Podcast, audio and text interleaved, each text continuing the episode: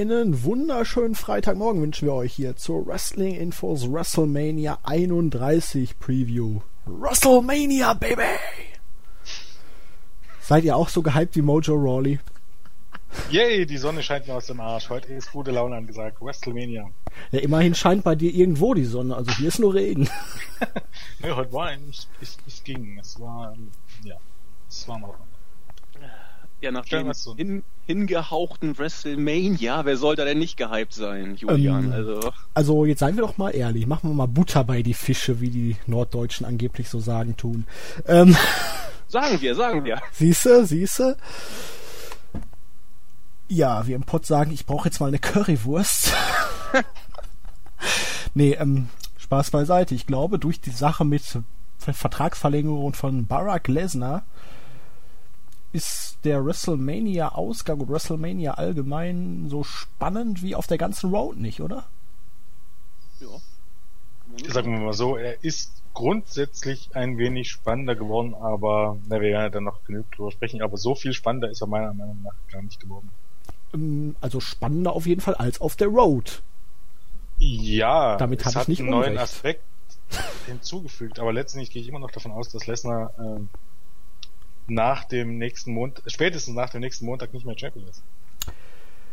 Das da warten wir dann mal also ab. Da das würde ich nicht ausschließen. Allerdings würde ich das Gegenteil auch nicht ausschließen wollen. nee, ich habe ja keine Ahnung, wie jetzt der genaue Terminplan aussieht. Wenn man jetzt sagt, er kriegt eine Gehaltserhöhung, er hat jetzt dafür aber ein paar Ter mehr Termine zugesagt. Also angeblich hat er keine Gehaltserhöhung, also nach den neuesten Informationen, sondern es sind nur noch drei Millionen pro Jahr. Also würde ich nicht davon ausgehen, dass er mehr arbeitet. Okay, dann hätte sich meine Theorie gerade mal wieder verflüchtigt. Also unterschiedliche Quellen. Laut Melzer, die, die meinten ja immer, dass es eigentlich eher noch mehr Kohle sein muss als vorher. Und hier äh, Mets-Fan Forever hat jetzt irgendwas geschrieben von drei Millionen pro Jahr. Okay. Wobei ich tendenziell eher dem guten Herrn Melzer glauben würde, aber. Ja, meine letzte Information war ja auch, dass eigentlich gleiches Gehalt und dann im letzten Augenblick hat Winnie noch eine Schippe draufgelegt. So hatte ich das jetzt auch heute aus diversen Quellen. Wahrscheinlich haben die sich alle auf den guten Herrn Melzer bezogen, aber meine Theorie wäre dann gewesen, dass er zwischen dem SummerSlam und jetzt WrestleMania noch einen weiteren Pay-Per-View worked und Match worked und dementsprechend wäre es noch die Möglichkeit für Seth Rollins nach einem Pay-Per-View-Match einzucashen. Andererseits ähm, könnte man WWE natürlich auch zutrauen, dass Herr Rollins mal eben mit dem Sledgehammer und Triple H irgendwo nach Minnesota fliegt und Türen eintritt, den Herrn Lesnar K.O. schlägt und dann ein No, äh, ein False Count Anywhere Match ansetzt und dann mal eben Vince Russo-like ähm, die aktuelle Brian und Winnie Show gehört? Äh, nein. Da ging es auch darum, äh, bei, äh, bei Brock Lesnar einbrechen. Okay. Ähm, muss wohl irgendwo mal ein Thema gewesen sein, weil Lesnar gesagt hat, äh, dass er den Niedrigen wahrscheinlich killen würde, der das versucht. Da haben sie darüber spekul äh, äh, spekuliert, wer so dumm sein könnte, von allen Menschen auf der Welt ausgerechnet bei Brock Lesnar einzubrechen. Irgendwo in der tiefsten Pampa in, in, in, in den Minnesota-Wäldern.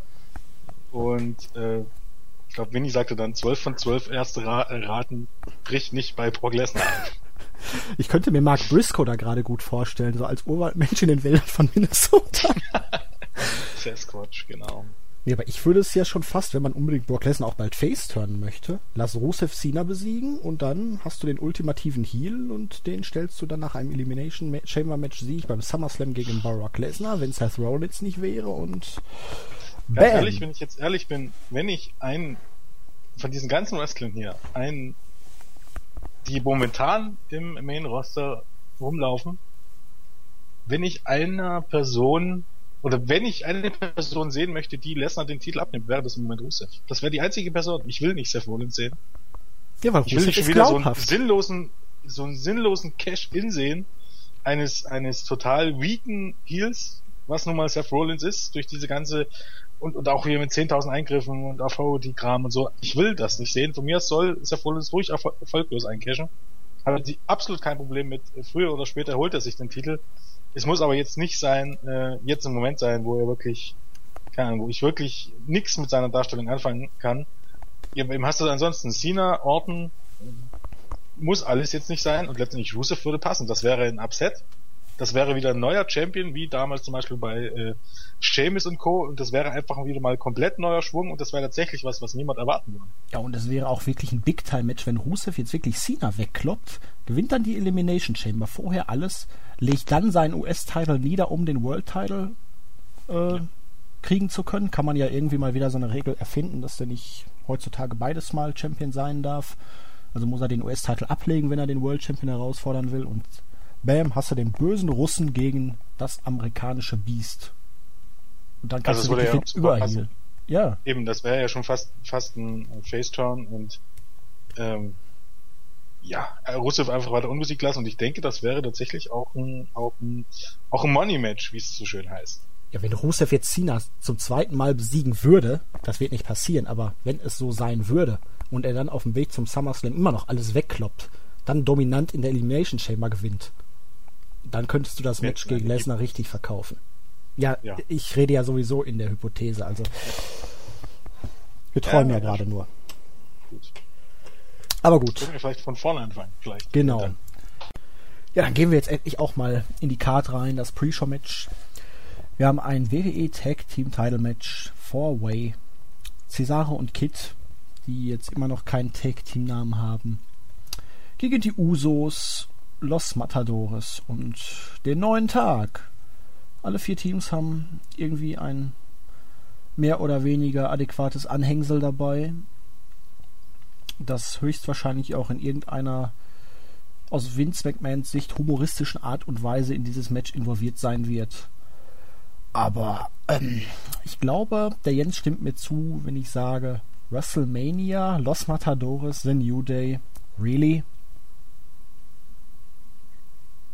Ja, genau. Irgendwie, ähm, es ist ein Kraus, wenn man bedenkt, was aus der Tag Team Division geworden ist. Ich, letztes Jahr hatten wir noch ähm, Luke Harper und Eric und äh, The Shield und bliblablub und ähm, heute musst du innerhalb von zwei Wochen Los Matadores und New Day irgendwie wieder aufbauen, die als Teams wirklich beide überhaupt gar keine Reaktion ziehen und ähm, irgendwie den beiden Teams haben es auch Cesaro und Tyson Kidd und Usos zu verdanken, dass sie nicht auf der Maincard gelandet sind, weil das Match hat am Ende des Tages nicht auf die Maincard verdient. Also beim Titel könnte man sich noch drüber streiten, aber von der Paarung her, also vom, vom Klang der Paarung her, ist das Main Event Niveau und vielleicht noch nicht mal ganz Smackdown-Niveau.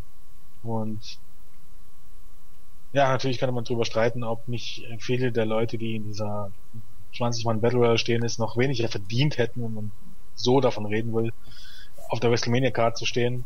Aber Cesaro, Kid und die Usos, wie gesagt, tun mir einfach nur leid. Und das Match wird einigermaßen anständig werden, aber nix. Also ich persönlich kann dafür absolut keine Begeisterung aufbringen. Also, keine Ahnung.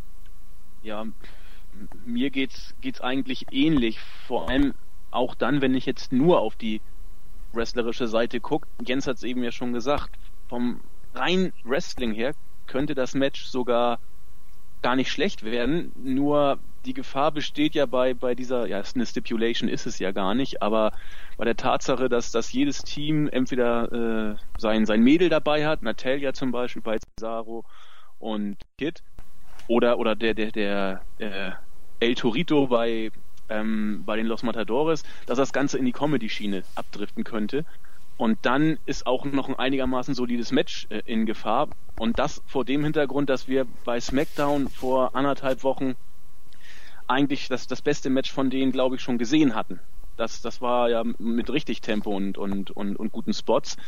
Ich befürchte, dass wir da bei WrestleMania nicht rankommen werden. Du willst doch jetzt nicht etwa sagen, dass es bei WrestleMania ein Match gibt, was wir schon in den Weeklies mal gesehen haben.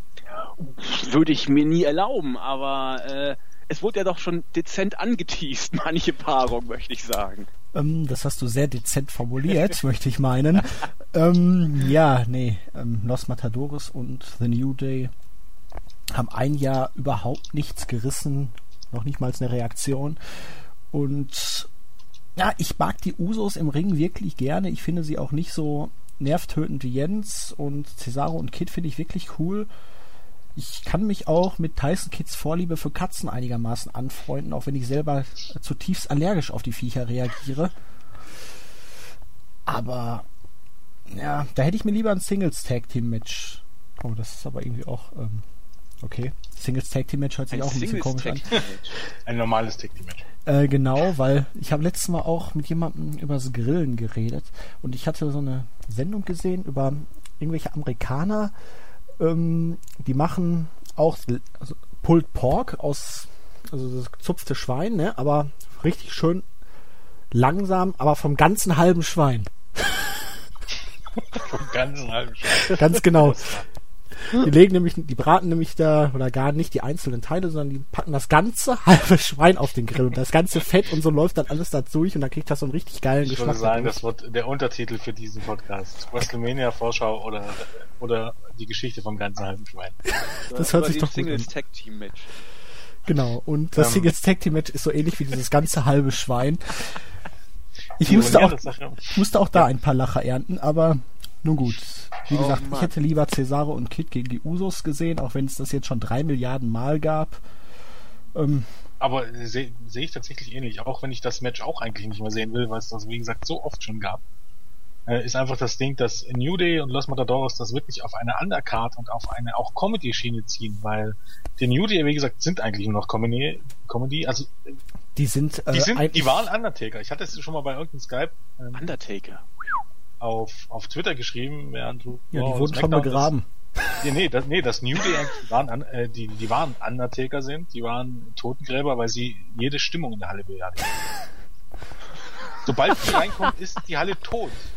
Da wird pissen gegangen, da wird auf sein Handy geguckt, da wird sonst was gemacht, aber niemand interessiert sich für die drei Flachpfeifen. Ja, die sind Und eigentlich die Parodie von sich selber, ne? Wir kommt, wir klatschen jetzt alle. Wir sind die Weltmeister im Klatschen. Ja, und, und selbst das können sie noch nicht mal. ja. Naja, einer muss und ja Los Matadores sind nun mal nur Comedy. Durch El Torito. Und das ist so. Ja, auch bedingt durchs Gimmick. Also, die dürfen ja nicht reden und die haben da ihre komischen Outfits. Diese, ich weiß nicht, hatte, damals hatte ich mir ein bisschen mehr davon versprochen. Ich hätte es eigentlich besser wissen müssen, aber auch diese Masken oder diese Stirntücher, die sie da haben. Hat für die echt was gebracht für Primo und Epico? Also, ich glaube, als Primo und Epico hätten sie heute auch ein bisschen mehr Erfolg noch. Das glaube ich auch. Weniger geht ja kaum. Weil als Puerto Ricaner wären sie jetzt nicht so in der Comedy-Schiene wie die Puerto Ricanischen, mexikanischen Conquistadores. Ich bin übrigens auch der Meinung, dass sie als Primo und Epico bessere Matches abgeliefert haben. Ähm, ja, weil sie halt nicht so diese Gimmick-Taunts und Faxen machen mussten. Dieses Holle. Ole. ja. ja, wie gesagt. Die, dass die das eigentlich noch keine Gruppenparty mit Fandango gemacht haben. Ich weiß ja auch nicht. Und Rosa Mendes könnten sie dann wieder aufnehmen. Dann hätten sie Stable. Gruppenparty mit Fandango und Rosa Mendes. Meine Güte. Ich habe es jetzt extra als Gruppenparty Meine formuliert. Güte. Ja. Wir wollen ja nicht irgendwie von irgendwelchen Gangbang-Attacken reden, ne? Wir wissen ja auch nicht, wo man diese Party stattfinden lassen möchte, ne? Da gibt's ja diverse Locations, wo man maskiert und, und so weiter. ich glaube, wir driften gerade etwas ab. ähm, was glaubt ihr denn? Wer wird dieses Match gewinnen? Ja, eigentlich nur Cesaro und Tyson Kidd. Eigentlich auch. Ich habe irgendwie ein ganz komisches Gefühl. Nee, das wird nicht passieren. Also Cesaro und Tyson Kidd. Die Usos werden nicht wieder gewinnen, glaube ich. Glaube ich nicht. Und, und New Day und Los Matadores, das äh, sehe ich auch nicht. Also nein, muss, muss eine Titelverteidigung sein. Ja, weil ich hätte ja vorher mit den Usos gerechnet, auch hier, weil ja zwischendurch spekuliert wurde, das wird das große samoanische Fest mit den Usos und Roman Reigns triumphierend am Ende von WrestleMania und Rocky, dann der dann mit Videobotschaft Yay schreit. Aber das Letztere, da können wir ja später noch drüber reden, aber auch durch die angesprochene, nee, haben wir glaube ich noch gar nicht angesprochen, das war vor unserer Aufnahme, äh, von Jay Uso und der Ungewissheit, ob er wirklich hundertprozentig fit ist, glaube ich jetzt nicht an einen Titel gewinnen. Wäre einfach zu risikohaft, wenn er dann doch irgendwie dann hinterher nochmal einen Monat oder so ausfallen würde, wenn die Verletzung wieder aufbricht, schlimmer wird, wie auch immer. Deswegen gehe ich auch mit Cesaro und Kit. Ja. Gut. Gehen wir weiter? Ja. Gut. Andre the Giant Memorial 20-Man Battle Royal. Wisst ihr noch, wie viele es im letzten Jahr waren? Äh, 30? 30? Okay. Nein, nein, es war eine ungerade Zahl. Es war, es war dann einer mehr als eigentlich. War es 21 oder 31? 21 oder 31, ich weiß es nee, nicht. Nee, es waren 31. fast 31, ja. Ja, 30 waren angekündigt und dann war irgendwie, keiner wusste genau warum, noch der eine zu viel drauf. Ja. Ich möchte es waren eigentlich mehrere zu viel, weil welche nicht dabei waren, die angekündigt wurden. Ich möchte Jahr. garantieren, dass es das diesmal auch wieder mehr werden. Ähm, ist denn noch jemand übrig? Bestimmt. Ach ja, doch, nee, im Moment, ich überlege gerade, wer ist denn, wer ist denn noch vom ganzen Roster jetzt nicht irgendwie auf der Card? Eine ähm, Diva kann ja nicht rein. Oh, selbst der Ryder ist dabei. So, der ja, gewinnt ja auch nur noch. Ähm, naja. Naja, nee, er hat äh, dann doch, doch, er hat letztes Mal doch auch gewonnen. Du weißt ja auch nicht, vielleicht kommen ja noch irgendwelche Überraschungsgäste da rein oder Leute, die jetzt nicht so oft zugegen waren zuletzt. Also hier Road Dog und so, und, keine Ahnung, Alex Riley. Ach ja, Alex Riley gibt's ja auch noch. Wo Dallas. Guck mal, Sin Das wäre doch mal der längst wieder, der ist längst wieder fit, also normalerweise würde ich fast drauf fit. Das, das gibt ja auch, na, warte mal, nee. Das war nie. Äh, Hamas. Ähm, ja, wenn, wenn er kommt. Aber ich glaube, der kommt das andere Pläne.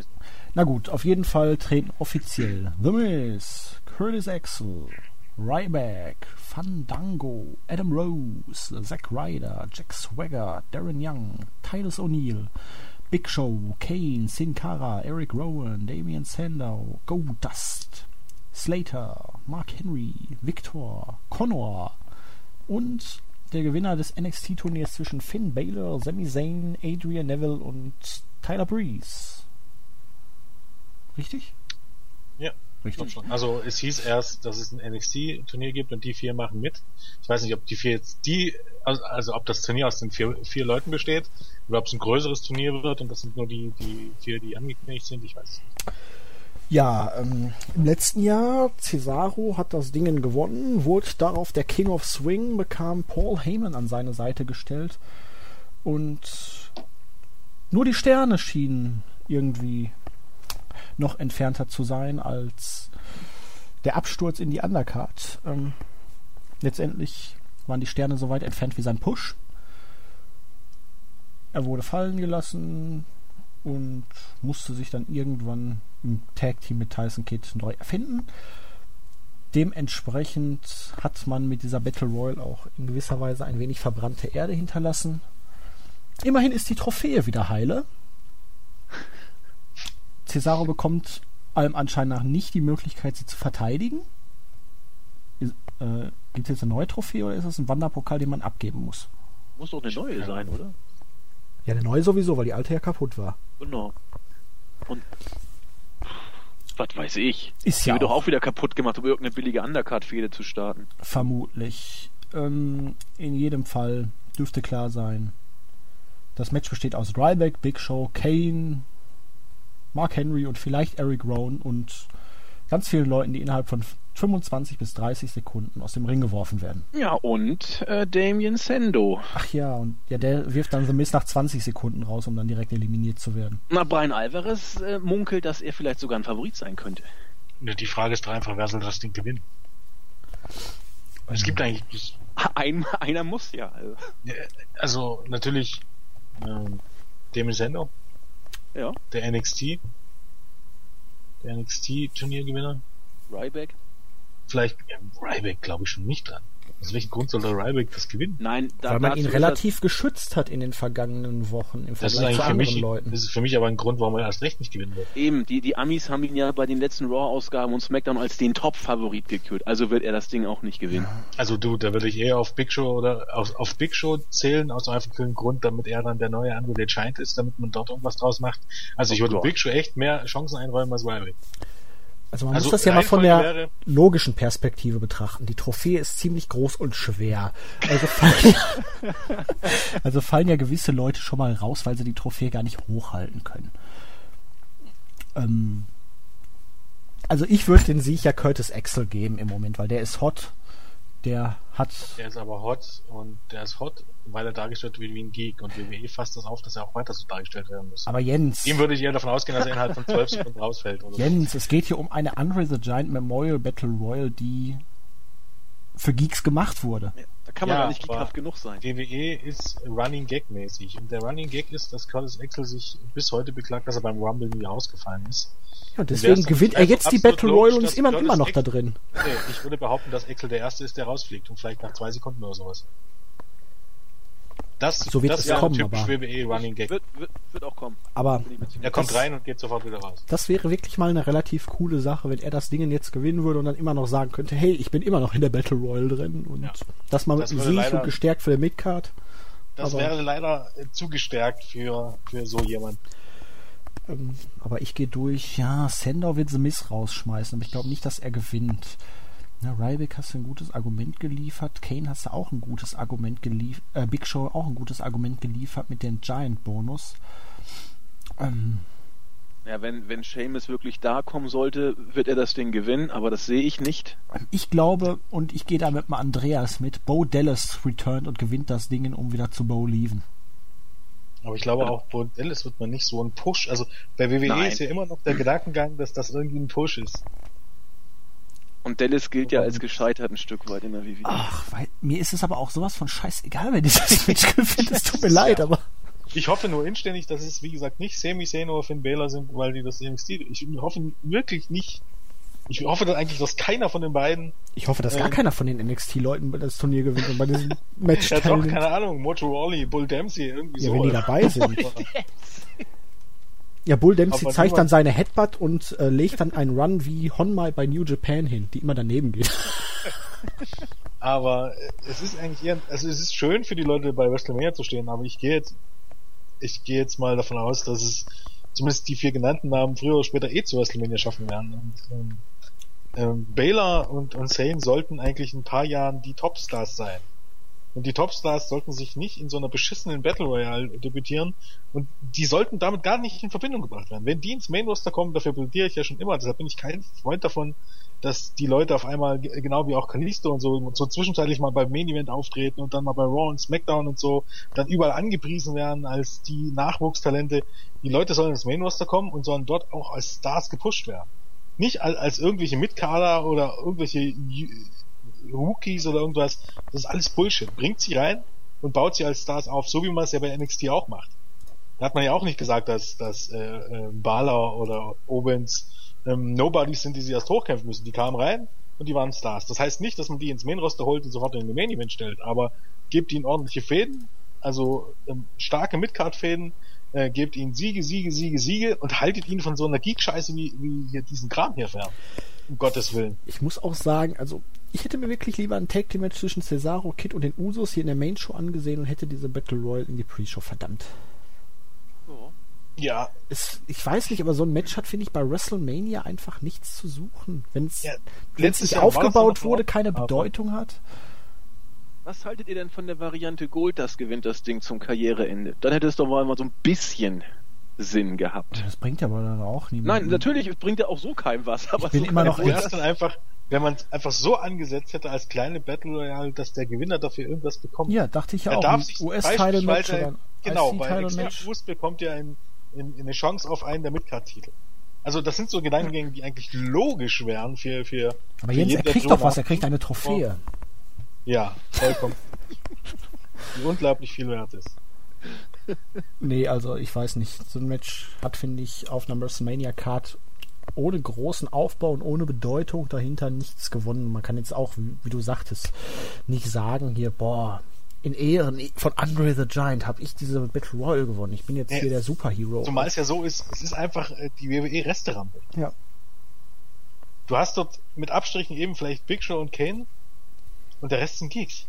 Sorry, dass ich das so sagen muss, aber der Rest, das ist ich komme auch immer noch nicht darüber hinweg, dass Goldust jetzt in diesem Match ist und steckt ja. den Typen doch dann in das verdammte Leitermatch und nehmt hier der R-Truth da raus. Fucking R-Truth. Was hat der in diesem Match zu suchen? Und auch wenn man jetzt nicht davon überzeugt ist, dass Stardust gegen Goldust eine Fehde ist, die ein Singles-Match bei WrestleMania äh, rechtfertigt, dann lasst die beiden doch jetzt hier in diesem gottverdammten Leiter-Match nochmal aufeinandertreffen und bringt dann bei einem B-Pay-Per-View das finale Match beim nächsten. Aber das einfach von jetzt auf gleich sinnfrei zu beenden. Ertuf macht dir vor allen Dingen auch keinen Sinn, wenn du überlegst, selbst, selbst The Miz oder Big Show oder Kane oder Mark Henry oder die Hälfte von dieser Geek Battle Royale hätte die hätten das mehr verdient im IC-Titel mehr zu stellen oder Jack Swagger, weil die in den letzten Jahren zumindest einigermaßen immer mal äh, einen Run hatten und immer mal irgendwie von Bedeutung waren. Jetzt nicht wirklich, aber zumindest so sehr, dass es für ein Multiman-Match um den IC-Titel reichen sollte. Ja, Truth? Hallo? Habe ich was verpasst? Niemand kann sich so in so. Hasenmanier, äh, in Comic-ähnlicher Hasenmanier da ranschleichen an den ja. Titel, um ihn zu klauen, wie R-Truth. Decken wir den Mantel des Schweigens darüber. Naja, Dean Ambrose fängt ja jetzt auch schon an zu tanzen wie er. Decken wir den Mantel des Schweigens darüber. Okay, also, liebe Freunde der Sonne, wer gewinnt das Ding? Ich hm. sag, also ich sag mal so, ich hätte schon den kleinen Markout, wenn äh, Finn Balor seinen äh, patentierten äh, äh, Dämon Schlag mich tot Entrance hinlegt, das wäre schon ganz cool. Aber da ich nicht hoffe, dass er oder Sane da reingesteckt werden, sage ich jetzt einfach mal Damon Sender. Ich sage einfach mal, weil ich hoffe, dass Gold das gewinnt. Bo Dallas wird, befürchte ich, nicht zurückkommen bei der Battle Royale. Goldust wird gewinnen. Sendo halte ich immer für möglich. Ja, ich sag, ich sag Goldust, einfach nur, weil ich mich freuen würde. Ähm, da ist mir völlig Latte ist, sage ich einfach mal Eric Rowan, weil der so ein intelligenter Mensch ist, dass er genau weiß, wie man dieses Match gewinnen muss. Ja, und vorher hat er alle mit Wein abgefüllt. Genau. Ja. Ähm, gut. Gehen wir weiter im Text zu einem Match, über dessen Aufbau sich der Jens extrem echauffiert hat. WWE Intercontinental Championship. Ein Sieben-Mann-Leiter-Match. Bad News Barrett, der Mann, der Champion ist und im Moment wohl sogar im Besitz des Gürtels. Ach nee, den musste er ja schon wieder abgeben, weil er ja über den Ring gehängt wird. Das macht man nämlich jetzt neuerdings äh, eine Woche vorher, weißt du? Ja, natürlich. Sonst weil... immer, äh, keine Ahnung, trägt derjenige noch den Titel mindestens bei SmackDown noch mit sich rum, was ja laut Storyline am Freitag ist, aber diesmal muss man schon am Montag abgeben. Die haben Angst, dass er den auf dem Weg zum Flughafen irgendwo noch verlieren könnte. Hm. Ja, ja. Ich meine, das sind jetzt keine Dinge, über die man sich aufregen sollte, aber. Nee, aber es ist auch irgendwie äh, schon ein bisschen. Ähm, dann bringt doch das Argument bei, bei SmackDown, aber man muss ja bei Raw Zeit füllen. Selbst bei der Go-Home-Show von mir. Man muss auch bei WrestleMania Zeit füllen, also könnte ja irgendeiner mal vorher in den Locker-Room kommen und ihnen den Titel abnehmen, dass man den da so. Wenn man zeigt, wie die Leute sich auf die Matches vorbereiten, falls es sowas geben würde. Ähm, auf jeden Fall Bad News Barrett, der Champion, muss gegen Luke Harper, Dolph Ziggler, Dean Ambrose, Daniel Bryan, Stardust, fucking R-Truth und möglicherweise Seamus. Zugegebenermaßen muss man aber sagen, weil du von sagen, was R-Truth da drin soll, grundsätzlich am wenigsten von allen denen, also jetzt laut Käfig verdient hat Stardust. Der hat im Jahr 2015 kein einziges Match gewonnen im TV. Ähm, Nicht ein einziges, alles verloren. Das stimmt natürlich auch, aber hat R-Truth ein Match gewonnen? Jo, mindestens zwei. Eins gegen Bert Barrett und eins auch jetzt erst kürzlich hat er noch einen Pin eingefahren. Ach also ja, zwei oder drei Matches. Ach ja, tatsächlich. Ja, Stardust hat nie ein Match gewonnen. Das ist voll richtig. Hat sogar beim Pay-Per-View gegen Goldust verloren. Als Belohnung darf Goldust in der fucking Battle Royale antreten. Vollkommen, so sieht's aus. Siehst du mal den ähm, Stellenwert der Battle Royale. Sagen wir es jetzt aber mal so. Ich bin über das wrestlerische Potenzial dann doch relativ erfreut. Ähm, es wird ein ziemliches Spotfest werden. Ich hoffe, dass Daniel Bryan sich dabei nicht das Genick brechen wird. Und das Ding ist, die sind halt ich möchte mal sagen, die sind auf einer dankbaren, undankbaren äh, oder auf einem dankbaren, undankbaren Platz auf der Karte. Auf der einen Seite kann das Match eigentlich nur die Show stehlen. Weil wenn du die, die restlichen Matches anguckst, also jetzt rein wrestlerisch, ähm, okay, ich meine, Ryan Wrestlerisch wird das jetzt da, da, im Leather-Match wird ein Spotfest. So, so. Ja, aber stell dir mal vor, das ist der Opener, dann killst du wieder die ganze Show, wie bei ja, TLC. ohnehin. Welches Match hat denn dort Potenzial, da reinzureichen? Mit Abstrichen vielleicht Orton gegen Seth Rollins. Ja, und dann war's das. Also das ich glaube nicht, dass Rusev gegen Cena da... Oh, jetzt muss, ich ja, musste gerade jetzt mal, ich dachte, das wäre irgendwie jetzt, die hätten noch eine Stipulation oder so gekriegt nach den Attacken. Nee, ganz normal. Oh. Aber ansonsten glaube ich, dass wrestlerisch da kein Match ranreichen wird. Und soll heißen, positiv für sie, sie werden wahrscheinlich das beste Match hinlegen. Negativ, äh, sie werden sie wahrscheinlich killen können für was, was überhaupt, also wenn es schlecht kommt, wenn die der Opener sind oder das zweite Match auf der Karte. Ist das, ist das so ein Match, in dem sich in drei Jahren keiner mehr dran erinnert, wer in diesem Match stand? Ich hoffe wenigstens, dass sie 15 Minuten bekommen.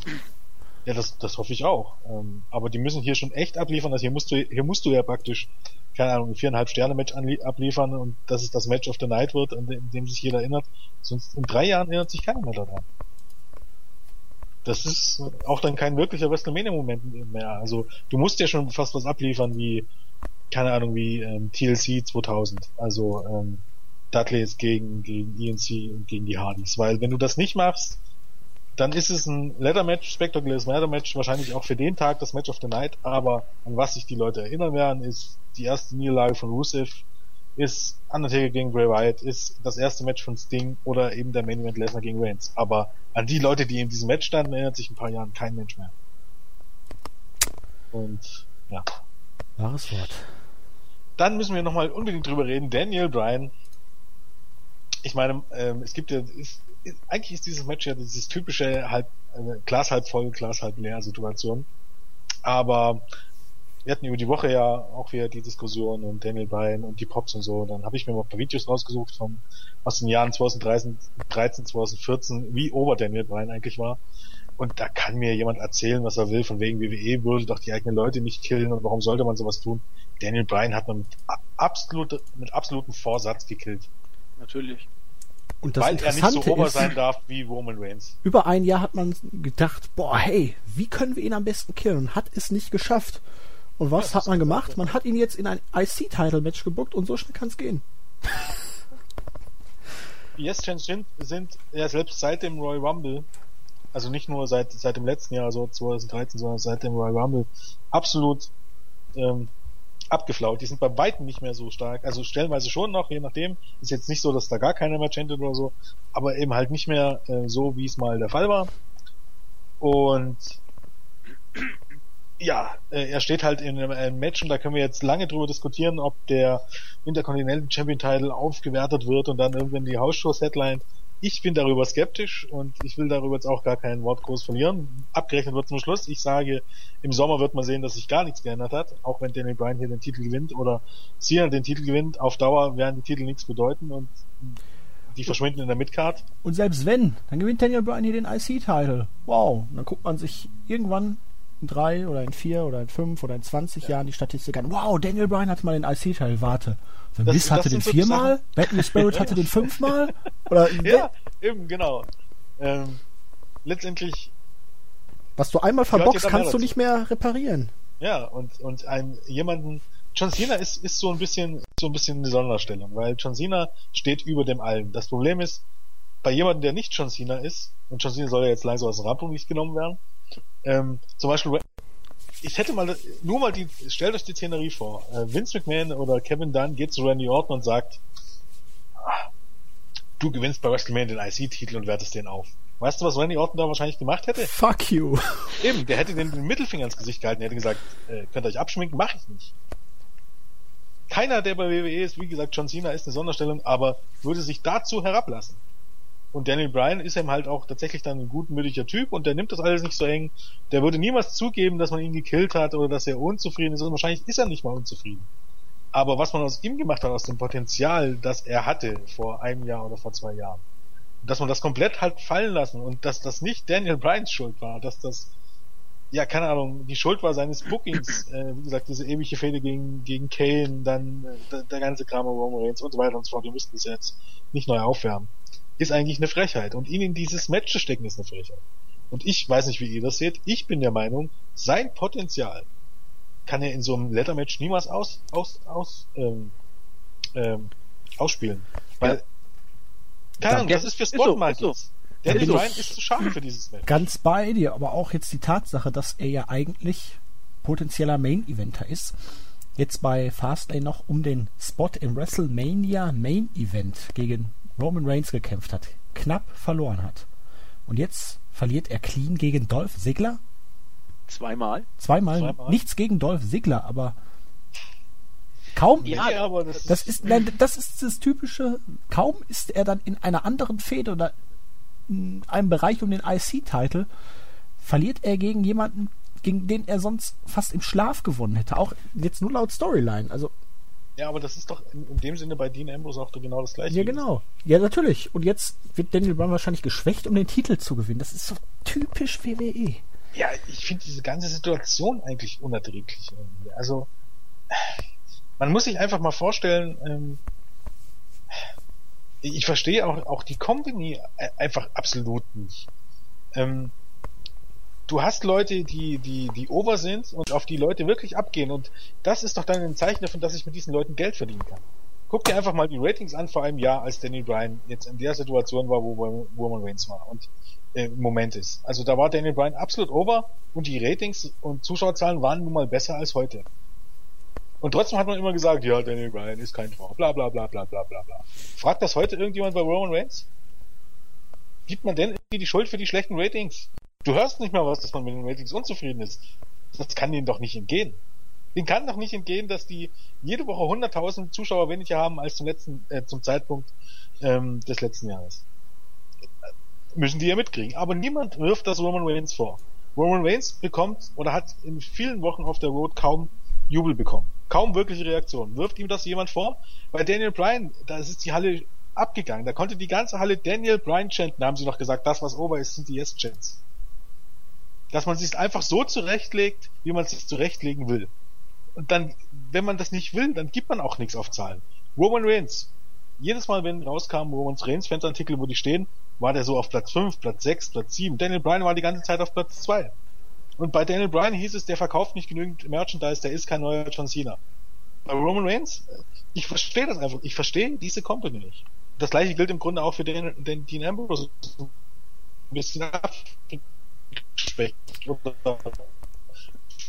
für, CM Punk. Ich verstehe dies. Du kannst ihm das reicht nicht zu. Du musst noch der Typ sein, den Winnie und so mag. Das ist glaube ich bei Randy Orton. Randy Orton war niemals die Nummer zwei bei Merchandise. Er hat niemals irgendwie große Pay-Per-View-Bibles gezogen. Er hat SmackDown, als er dort Champion war, niemals zu besseren Zuschauerzahlen ähm, gebracht, sondern eigentlich eher zu schlecht, als äh, Mark Henry oder Christian Champion war.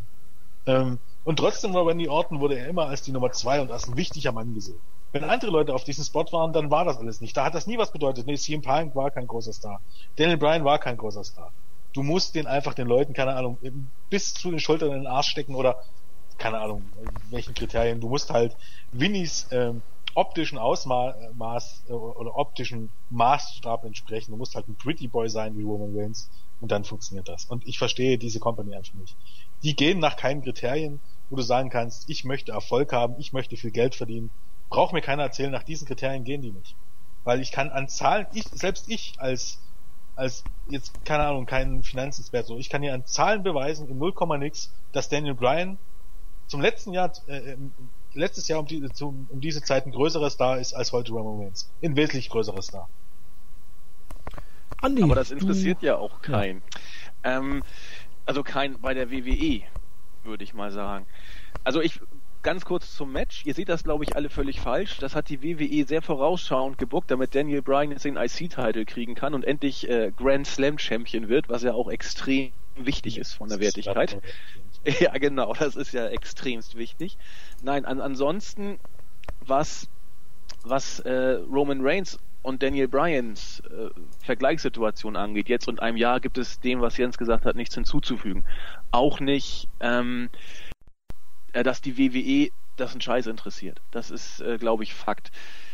Wo ich mir aber relativ sicher bin, dass die WWE was ändern wird bei Roman Reigns Darstellung. Ich bin mir relativ sicher, dass der Heel-Turn entweder bei Mania kommt oder bei Raw danach. Irgendwas wird da kommen und dann wird man versuchen, Reigns erstmal äh, über diese Schiene irgendwie overzubringen. Ob das klappt oder nicht, wird man dann sehen. Es ist ja auch groß im Gerede, dass Lesnar jetzt Babyface turnen soll, was ich A für eine schlechte Idee halte und B nicht weiß, ob das äh, funktioniert. Das hat doch schon ah, funktioniert. Brock Lesnar ja, ist jetzt schon eigentlich ein größerer Babyface. Wann hast du das letzte Mal gehört, dass wirklich Brock Lesnar wirklich stark ausgebucht wurde? Nein, das da hast du ja recht, aber er ja, wird nicht du, also ein, dann ist er schon eigentlich das Top-Babyface. Ja, es kommt drauf an, wie du ihn als Top-Babyface darstellst. Wenn du ihn als, als Babyface à la Cena Reigns darstellen wirst, wird das nicht klappen.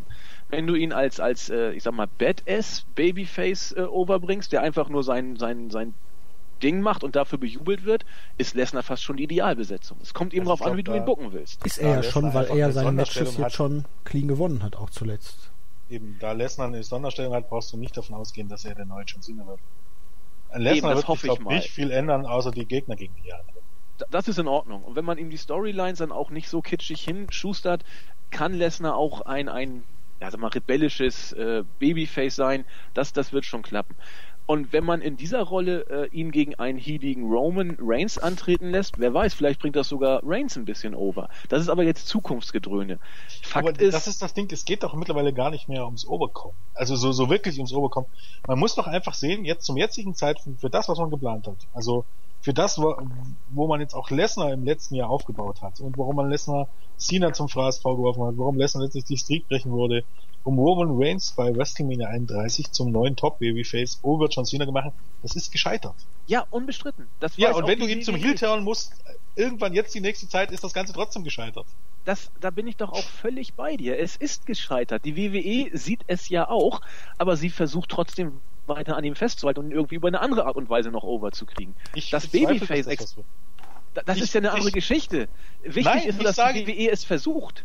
Sie wird es versuchen. Nö, bin ich nicht der Meinung. Man muss ja, jetzt vielleicht langsam eingestellen und sagen, dass Roman Reigns nicht dieser Guy ist. Ich, ich sag doch nicht, Reigns, was richtig ist. Auch von ist. seinen Fähigkeiten sehe ich ihn nicht über Ryback mittlerweile. Bin ich ja, ganz ehrlich. Jens, aber ich sag doch auch nicht, was richtig ist. Ich sag nur, was die WWE wohl plant dass das nicht, dass das, äh, immer, man glaubt immer noch, dass der irgendwann demnächst. Ja, das sagt er doch. Ja, das, ich sag das doch. Das glaubt man bei der WWE ja auch. Ich sag aber nicht, ob das richtig ist. Ich glaube immer noch nicht, dass es richtig ist. Ich versuche nur zu prognostizieren, was man bei der WWE mit ihm vorhat. Das nichts anderes habe ich gesagt. Und dass das nicht richtig ist, da sind wir beide ja wieder äh, auf einer Linie. Wenn Reigns zieht, dann als Heel. Aber er wird niemals der Topstar werden. Ich ah. glaube, dass es mittlerweile bei WWE schon fast eine Norm ist. Abgesehen von Brock Lesnar. Brock Lesnar muss daraus sein, dass gar keine Heels zieht. Gut, ich also glaube kaum, dass irgendjemand ein Pay-Per-View kauft für Seth Rollins. Aus das der Natur, dass niemand Seth Rollins darstellt. Das ist richtig. Pay-Per-Views auch, weil Seth Rollins dort äh, auftritt. Also jetzt nicht falsch verstehen, natürlich. Aber dass du jetzt siehst, oh, jetzt steht da Seth Rollins im Main Event.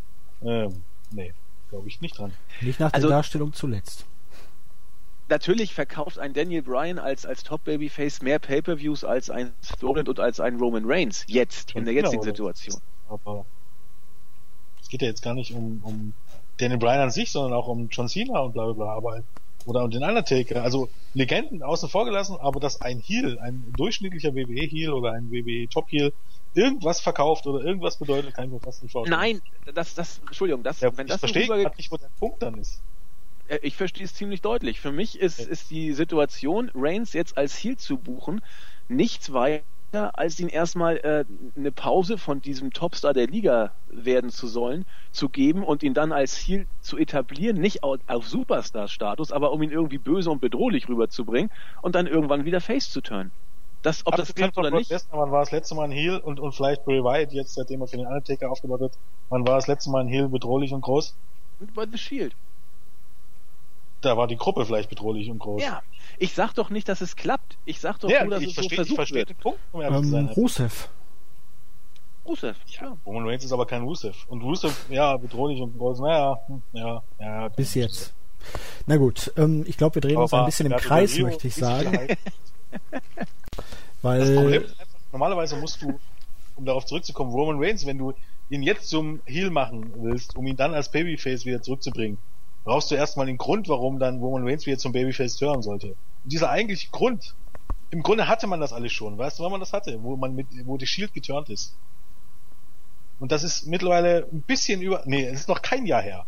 Das war im Grunde, ja doch, das war kurz vor WrestleMania, aber so richtig, so wirklich der Heel-Turn war ein Tag nach WrestleMania 30, äh, Face-Turn. Face-Turn. Ja.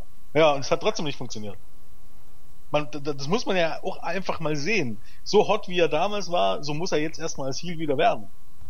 Und nur weil du jemanden turnst dann vom Heel zum Babyface, ist der noch kein großer Topstar. Das hat nämlich Alberto Del Rio sehr, sehr eindrucksvoll bewiesen, dass das so nicht funktioniert, sondern du brauchst eine Story. Ja, Jens, jetzt seien wir aber mal ehrlich, Del Rio hat man nie wirklich geturnt. Der war einfach Face.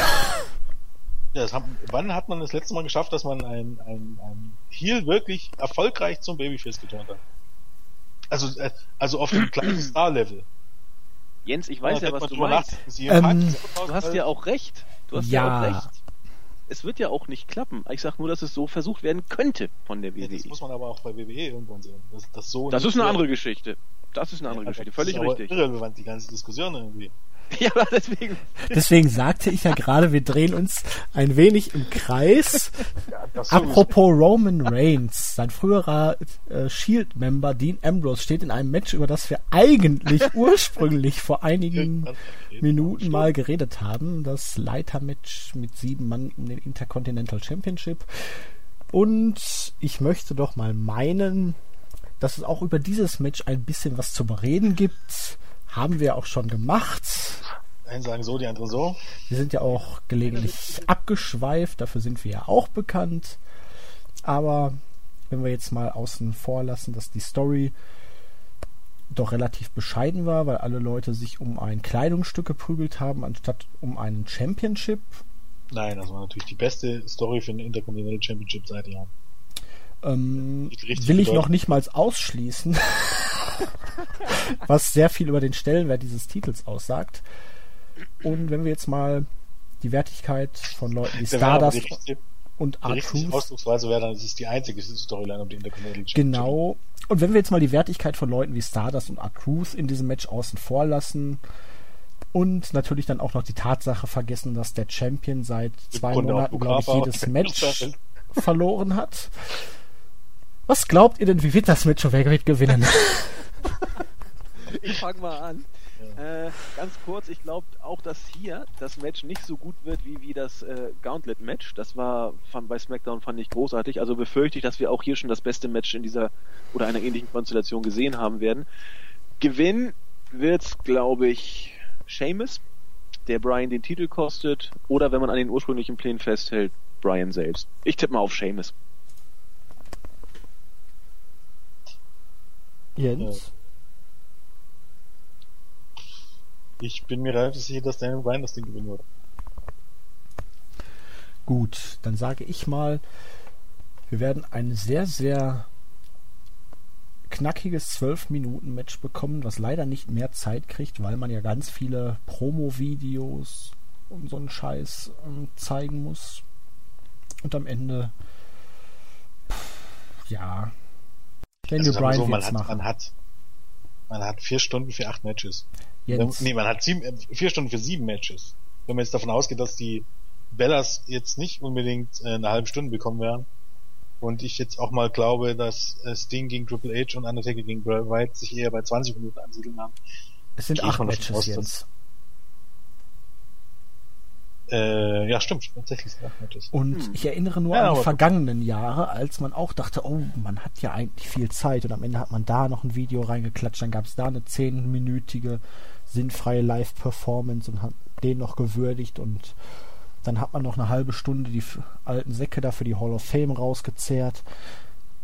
Also WWE wird das wahrscheinlich schon wieder so machen, dass die Matches nicht allzu viel Zeit bekommen. Ja. War das nicht sogar bei Total Divas letztes Jahr noch ein Thema, dass man sogar Zeitprobleme hatte und da dieses Diven-Match rausstreichen musste mit den Funk Deckles gegen die Bellas? Ja, vorletztes Jahr, oder? Ja? Ich weiß gar nicht so genau. Ich auch. Es könnte auch letztes Jahr gewesen sein, ich weiß Ich auch nicht. Ich glaube, es war vorletztes Jahr. Da war nämlich der Funkesaurus, glaube ich, noch bei WWE. Ja, dann so. war es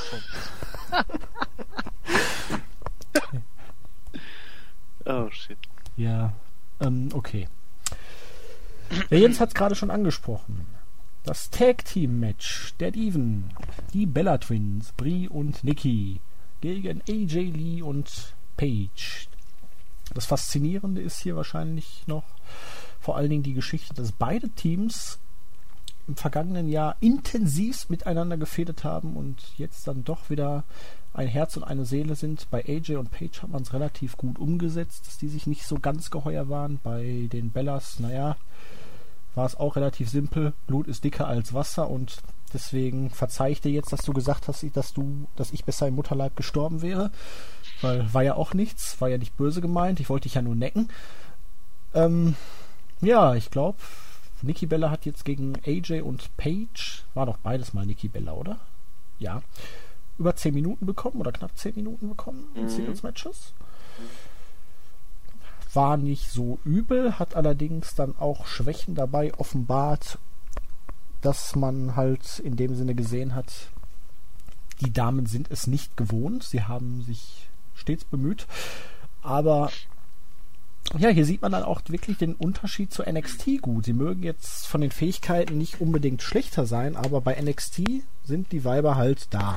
Die ganze Zeit sind am Trainieren, nicht auf Road.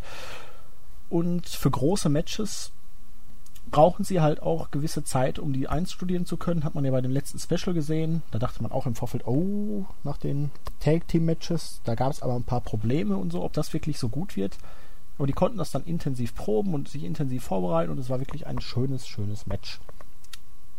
Hier, wenn man da nicht so viel Vorbereitung hat, sieht man dann doch die ein oder andere Unstimmigkeit, einfach weil die Leute, beziehungsweise die Frauen nicht wirklich in der Übung sind und vielleicht dann auch nicht mit der gleichen Ernsthaftigkeit, ich weiß es nicht, an die Sache herangehen, aber ich hoffe, sie kriegen auch hier 10 Minuten und sie können dann positiv überraschen, weil sie sich für dieses Match richtig vorbereitet haben. Und am Ende gewinnen AJ Lee und Page, kriegen sich dann in die Wolle und irgendwann haben wir dann beim nächsten Pay-Per-View ein Vorwärts um den Titel. Äh, ich finde es ja erstmal sehr faszinierend, dass mittlerweile ein Titelmatch dazu genutzt wird, um ein Take Team Match bei WrestleMania aufzubauen. Äh, das kann man eigentlich einfach mal so stehen lassen. Inwiefern äh, ist das dieses Take Team Match jetzt so aufgebaut, dass es irgendwie wert ist, äh, auf der WrestleMania Card zu stehen? Ähm. Es ist ein Diven-Match und die Diven müssen ja auch irgendwie rauf. Und da hat man sich irgendwas ausgedacht. Viel mehr war es nicht. Man hat in das den letzten Wochen jede mögliche Konstellation zwischen diesen vier Damen gebracht, nur eben dieses Tag Team Match nicht. Also das ja, ist noch übrig und das, muss jetzt kommen. Spricht eigentlich auch eher dafür, dass das Match nicht auf der Karte landen sollte, um ehrlich zu sein. Das ist noch äh, übrig äh, und man hätte man alle vielleicht mal einen Monat eher zurückbringen müssen und hätte man das Match hier bei Fastlane gebracht, um jetzt ein Vorweh bei Mania um den Titel zu bringen, dann wäre tatsächlich ein Shooter daraus geworden, meiner das Meinung nach. Hatte ich zu diesem Zeitpunkt damals äh, so ja. auch erwartet gehabt. WWE Aber kann mich doch noch überraschen, immer wieder warum ein Match, das man eigentlich, ich könnte wetten, so oder so ähnlich schon 10.000 Mal bei Raw gesehen hat. Vielleicht nicht unbedingt AJ und Page, aber AJ und Natalia oder was ich was nicht. Ähm, jetzt auf der WrestleMania Card sehen muss. Ich meine, die Storyline ist okay, sagen wir mal so. Also, aber also, die Bellas haben ja bei Total Divas hingeschmissen. In der, Letz in der letzten Staffel habe ich mir sagen lassen. Okay. Weil Brie Bella jetzt auch sich intensiver um ihre Familienplanung kümmern möchte und ähm, Brie Bella, äh, Nikki Bella auch irgendwie was anderes vorhat. Ähm, und während ich das sage, macht eigentlich ein Four-Way-Match um den Titel hier noch mehr Sinn, um den Titel dann wechseln zu lassen. Weil sonst hätte ich gesagt, Abschiedsmatch für die Bellas, aber die müssen ja dann eh noch da sein. Wobei man kann den Titel dann auch bei Raw noch wechseln lassen, aber glaube, von Bovi kam diese Idee. Ach, ich weiß es auch nicht. Es ist mir scheißegal. Das denn? Ja, natürlich. Wenn dann der Titel am Tag danach bei Raw wechselt. Ich meine. Wahrscheinlich dann an Charlotte. Ich mein, es, ist, es, ist, es ist schon klar, dass man jetzt nicht so Großes erwarten kann, aber bei diesen ersten vier Matches, das wir jetzt wieder gesprochen haben, also es steht für mich außer Zweifel, dass das, dass das Leather Match äh, klasse werden wird und dass das ein absolut großartiges Spotfest werden wird, trotz all der Kritik, das steht für mich außer Zweifel davon mal abgesehen, diese ersten vier Matches, für was wir, von, von denen wir bisher gesprochen haben, ähm, davon abgesehen, wie gut sie jetzt werden oder nicht werden, das wird man ja erst erleben. Aber was den Aufbau angeht, bei fucking WrestleMania,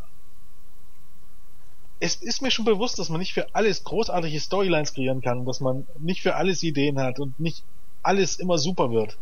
Aber bitte versucht es doch wenigstens. Just try, wie es so schön heißt.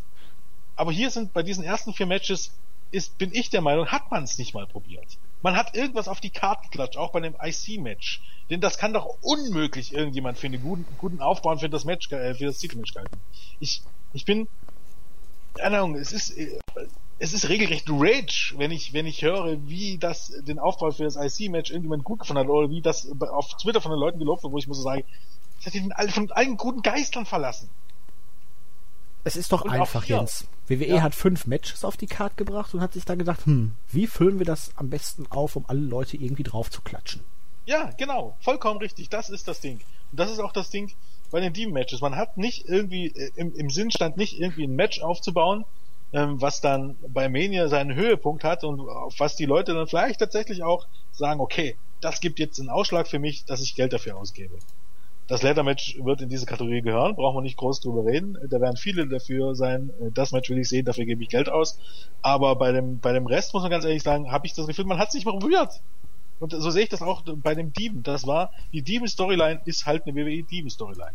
Die unterscheidet sich im Grunde nicht von dem, noch nicht mal von dem, was wir schon kannten. Denn dieses AJ Lee, ich bin die Anti-Diva und bla bla bla, das hatten wir alle schon. Das ist nicht neu, das hatten wir schon letztes Jahr um die Zeit.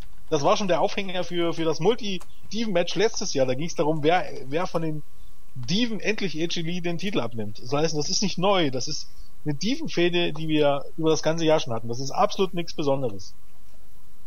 Und da sage ich, man hat es im Grunde nicht mal versucht. Dem kann ich nichts hinzufügen, Andi. äh, nö. Wir haben es ja alles schon gesagt.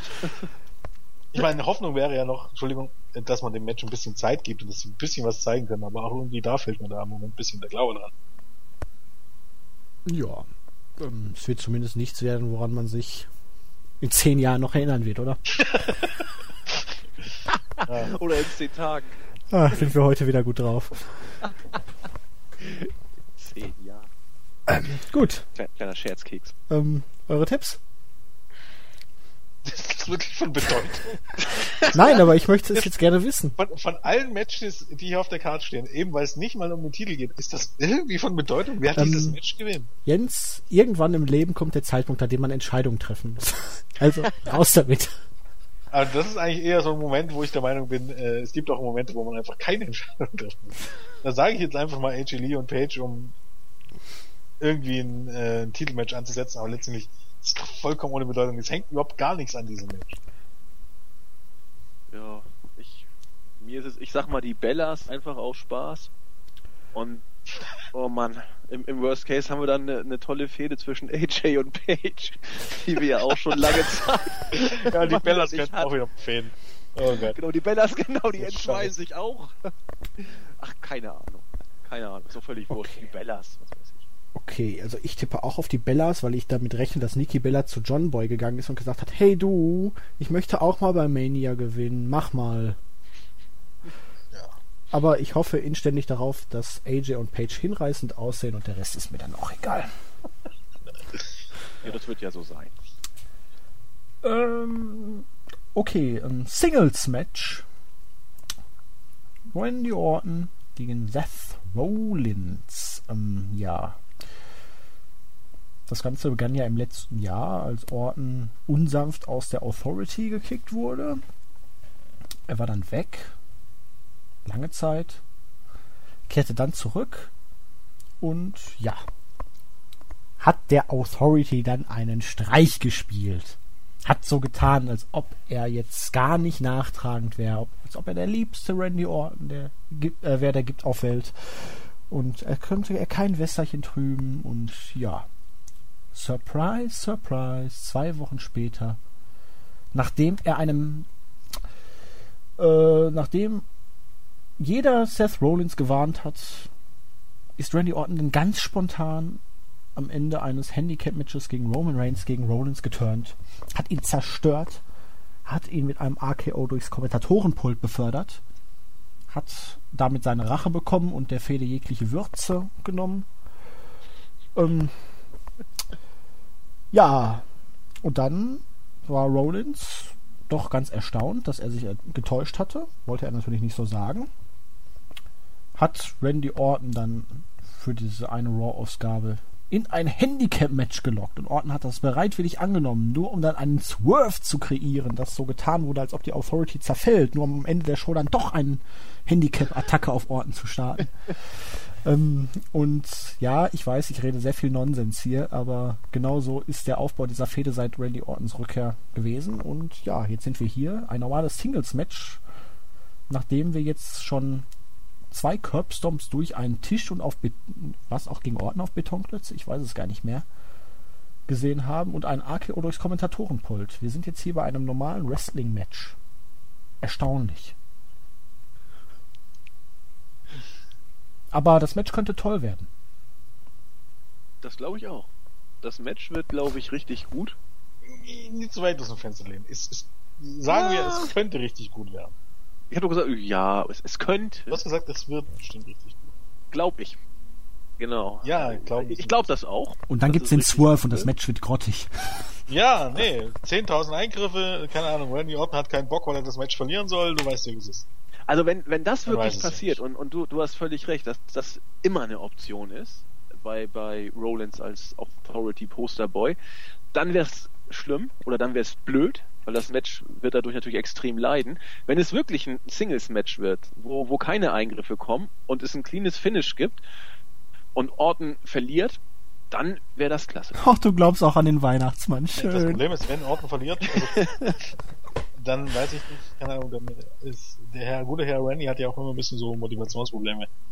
Und äh, bei ihm ist es halt dann wirklich Tagesform. Also natürlich auf dem Papier ähm, sollte es einfach zumindest das zweitbeste Match werden und wrestlerisch wahrscheinlich sogar das beste Match, weil wie gesagt, Leather Match ist Spot Festival. Äh, aber es trifft halt immer nicht ein, was auf dem Papier steht. Es ist halt schwer auch das Match zu bestimmen, weil rein von der Storyline her müsste Randy Orton gewinnen. Er hat allerdings schon durch den AKO, durchs Kommentatorenpult praktisch seinen Payoff bekommen, könnte daher jetzt hier auch verlieren. Äh, Rollins wird auf jeden Fall nicht clean gewinnen, weil er ist Heal. Ähm, allerdings hast du ja hier auch noch die Unbekannte mit den Tatsache, dass Mercury und Noble zuletzt schon nicht unbedingt immer einer Meinung mit Rollins waren und man hier praktisch dann auch den Split von der von den beiden Geeks einleiten könnte. Allerdings mag ja NBC äh, die Authority so gerne. Also auch doch relativ unwahrscheinlich. Vielleicht haben wir ja auch Glück und Kane und Big Show fallen von der Battle Royale irgendwie unglücklich auf den Boden und ähm, ach was weiß ich, kriegen, haben danach einen blauen Fleck und können nicht mehr laufen. Nee, aber ich rechne damit, dass Orton gegen die ganze Authority antritt. Es gibt immer wieder Eingriffe. Nur Triple H wird nicht da sein, weil er sich auf sein Match vorbereiten muss. Und am Ende kann Rollins dann irgendwie abstauben. Und die ganze Sache geht dann weiter. Das ist meine Theorie und ich würde sie jetzt nicht mal für unwahrscheinlich halten. Nee, das, das stimmt schon. Aber wann, wenn nicht jetzt, soll Orton denn überhaupt ein Match verlieren? Er, wie du sagtest, er hat bei diesem komischen Beatdown da seine Genugtuung gekriegt. Orton ist in keiner Weise im Titel geschehen. Wann, wenn nicht jetzt? Soll der mal clean gegen Rollins verlieren? Naja, clean gewinnt bei WWE eigentlich ein Heal nur äußerst, äußerst selten. Und ja, der Payoff, der ist die einzige Theorie, dass ich an Rollins glaube, weil normalerweise wäre das halt eine Fehde, die ganz klar jetzt vom Face beendet wird mit einem Sieg. Mhm. Nach dem Aufbau. Nur halt dieser Aber Rollins hatte ja nicht seine äh, Revanche in Anführungszeichen dass er Der ist ein Heal, der soll auch keine Revanche Er ist aber in den letzten Wochen immer erfolgreich weggelaufen oder entkommen. Ja. Das ist halt okay. das Anzeichen aber dafür, dass jetzt hier der Face gewinnen müsste. Aber dann ist äh, Rollins ja wirklich, also richtig übelst. Äh, das, nee, nee wenn Rollins ist einfach ein kleiner Heal. Also für WWE-Maßstäbe. Und so werden die dargestellt. So wurde doch auch CM Punk dargestellt. Und jetzt kommt natürlich noch die Variable dazu. Money in the Bank Koffer WWE World Heavyweight Championship. Wenn Rollins am nächsten Tag bei Raw eincashen soll, ja, dann wird er dieses Match hier verlieren. Hundertprozentig. Weil es soll ja dann ein Schockmoment sein. Und wenn er morgen den Titel gewinnt, ist es ja scheißegal, ob er heute das Match verliert, laut WWE-Logik. Ähm, also ich lege mich darauf fest, dass ähm, der wahre Schockmoment wäre für mich, wenn Seth Rollins das Ding gewinnt. Äh, Selbst ja. wenn er gewinnt, dann, wie gesagt, durch 10.000 Eingriffe oder 5 Loblos, 8 Augenstecher, äh, dreimal Griff in die Hose. Ähm, ganz Big ehrlich, Show und Kane greifen ein. So nach dem Motto. Irgendwie ein Eye-Poke und dann ein Finish oder ein Low-Blow fände ich noch nicht mal dramatisch, wenn es alleine passiert und es ja, wird ein ja. oder zwei Aktionen werden, so wie bei Rusev gegen Cena hier bei Fastlane. Kick in die Eier und dann Finish. Hätte ich für einen Heal noch nicht mal ein großes Problem mit. Nö. Hätte Ric Flair-Style ja, so ein bisschen. Es gibt ja vor allen Dingen auch Möglichkeiten, das so zu drehen, dass Seth Rollins nicht gewinnt, weil er der Stärkere ist, sondern die Orten, weil er der vielleicht auch mental schwächer ist, soll heißen, wenn die Orton rastet aus, will irgendwie was Blödes machen und äh, setzt sich da halt halb selber außer Gefecht oder sowas. Und ja, oder hier sowas wie hier zum Beispiel Cage bei Lucha Underground in der aktuellen Ausgabe, wo er Ricochet, äh, Prince Puma da eigentlich komplett zerstört hat und den Titel gewinnen kann, wenn er einfach nur jetzt den Pin einfährt, aber dann meint, er ja. müsste sich mit Gott und der Welt anlegen. Genau. Irgendwie sowas. sowas. Sollte aber, ja nicht das Problem sein, wenn man das nur möchte. Äh, also wie gesagt, genau. vom Potenzial her sollte es ein richtig gutes Match werden können. Ob es so wird, Warten wir es doch einfach mal ab. Eure Siegertheorie? Ich sage Randy Orton, weil Randy Orton das Babyface ist und ja, vielleicht casht er doch Seth Rollins irgendwann ein. Ich, ich, sag, ich sag Rollins, weil ich nicht glaube, dass er eincashen wird. Ich sag Randy Orton, einfach weil es Randy Orton ist. Gute also drei, drei gute Begründungen. Ja. Ob es dann auch so spannend im nächsten Match ist, wird man sehen. WWE United States Championship. Rusev gegen John Cena. Dö, dö, dö, ähm, ja, wir hatten es ja gerade angesprochen. Rusev, Cena bei Fastlane besiegt nach einem Kick in die Eier und dann einem Accolade. Was? Besser kann man es nicht auf den Punkt bringen. Ja, das war ja eigentlich fast eine kleine Aktion, weil äh, Lana wollte ja in den Ring, um schon zu feiern, weil sie dachte, er hätte schon gewonnen. Und Rusev hat dann einfach die Gunst der Stunde genutzt, weil der Referee abgelenkt war. Aber es war jetzt keine absichtliche Ablenkung von Lana damals. Auf jeden Fall wollte Cena dann unbedingt ein Rematch haben. Rusev wollte keins geben. Und Frau McMahon hat gesagt, dass Cena nur auf der Karte steht, wenn er Rusev dazu bringt, zu einem Match einzuwilligen. Ähm, der hat dann einfach Rusev, der eigentlich völlig fit war zu diesem Zeitpunkt, in den Accolade, äh, in den STF genommen und Lana hat ihm dann panisch dieses Match gewährt, weil sie auf einmal ganz erschrocken und entsetzt war von John Cena als möglichen Gegner, was bei Fastlane überhaupt noch nicht der Fall war. Ähm, und Rusev war dann in der nächsten Woche nicht mehr mit Lana, weil die ist ja jetzt im Filmdreh. Er hat sie kurzzeitig verstoßen. Hat dann einen Anwalt mitgebracht, warum auch immer. Meinte, er müsste dem Match nicht zustimmen, weil ja Lana zugestimmt hat und nicht er. Und warum er den Match dann, den Vertrag dann doch unterschrieben hat, habe ich nicht verstanden. Ist aber, glaube ich, auch egal. Auf jeden Fall kommt es jetzt zu diesem Match und ja, vermutlich wird es wieder mal John Cena sein, der einen aufstrebenden Superstar bei WrestleMania dann besiegt und ihm jegliches Momentum nimmt, weil ist die erste Niederlage erstmal durch, äh, geht es für den bösen Russen, habe ich die Befürchtung, dann doch relativ steil wieder Backup. Ja, das Problem ist einfach, dass sich, dass es einfach in der Natur der Sache liegt, dass ein Wrestler faszinierend ist, der unbesiegt ist und bei, bei Rusev hat man immer noch Glück, dass so die DQ und dieser ganze Kram dass man den immer gerne unter den Tisch kehrt, genau wie auch bei Lesnar die DQ-Niederlage gegen John Cena. Weil inwiefern ist denn Lesnar wirklich so stark, wenn er bei Night of Champions eigentlich von Cena klar besiegt wurde? Ähm, ist das bei dasselbe, ähm, aber man fokussiert halt auf Submissions Pin wir bitten die technischen Störungen gerade mal eben zu entschuldigen. Der Jens hat wohl ein paar Probleme mit seiner Leitung. Nein, habe ich nicht. Weiter. Also? Ich, ich habe sie auch gehört. Ich höre euch die ganze Zeit. Okay, dann liegt es wieder an meiner Leitung, weil ich den Jens faktisch gar nicht mehr verstanden habe. Nein, das äh, liegt dann auch an meiner. Ich habe ich hab ihn auch nicht gehört. Ich weiß nicht, irgendwie. Also würdest du deinen letzten Satz einfach nochmal wiederholen, Jens? Ähm, das war mein letzter Satz. Äh, dass es halt bei Rusev ähm, genauso laufen könnte, wie es früher schon bei Bill Goldberg und bei Ryback lief sobald die erste Niederlage da ist, ist es vorbei. Und selbst wenn die erste Niederlage absolut unfair zustande kommt, wie das eben bei Bill Goldberg und bei Ryback der Fall war, ähm, diese Leute, die nur von dieser Streak leben, und Rusev gehört leider zu diesen Leuten, oder zum guten Teil zu diesen Leuten, die vor allem von dieser Streak leben, erholen sich von der ersten Niederlage nicht, erst recht nicht, wenn die clean ist. Und, und es ja. ist ja auch ja, es ist dieser fade Beigeschmack, weil wir hatten letztes Jahr einen aufstrebenden Mann mit Ray Wyatt, der dann bei WrestleMania eine Niederlage gegen John Cena kassiert hat, von der er sich eigentlich nie erholt hat. Selbst wenn er jetzt für den Undertaker aufgebaut wurde, wirklich erholt hat er sich von dieser oder von dieser ganzen Fehde mit John Cena nicht, weil danach war er tot. Ja. Und auf diesem Level, wo er letztes Jahr vor der Cena-Fehde war, ist er auch jetzt in Anbetracht dieser Undertaker-Fehde noch nicht wieder richtig.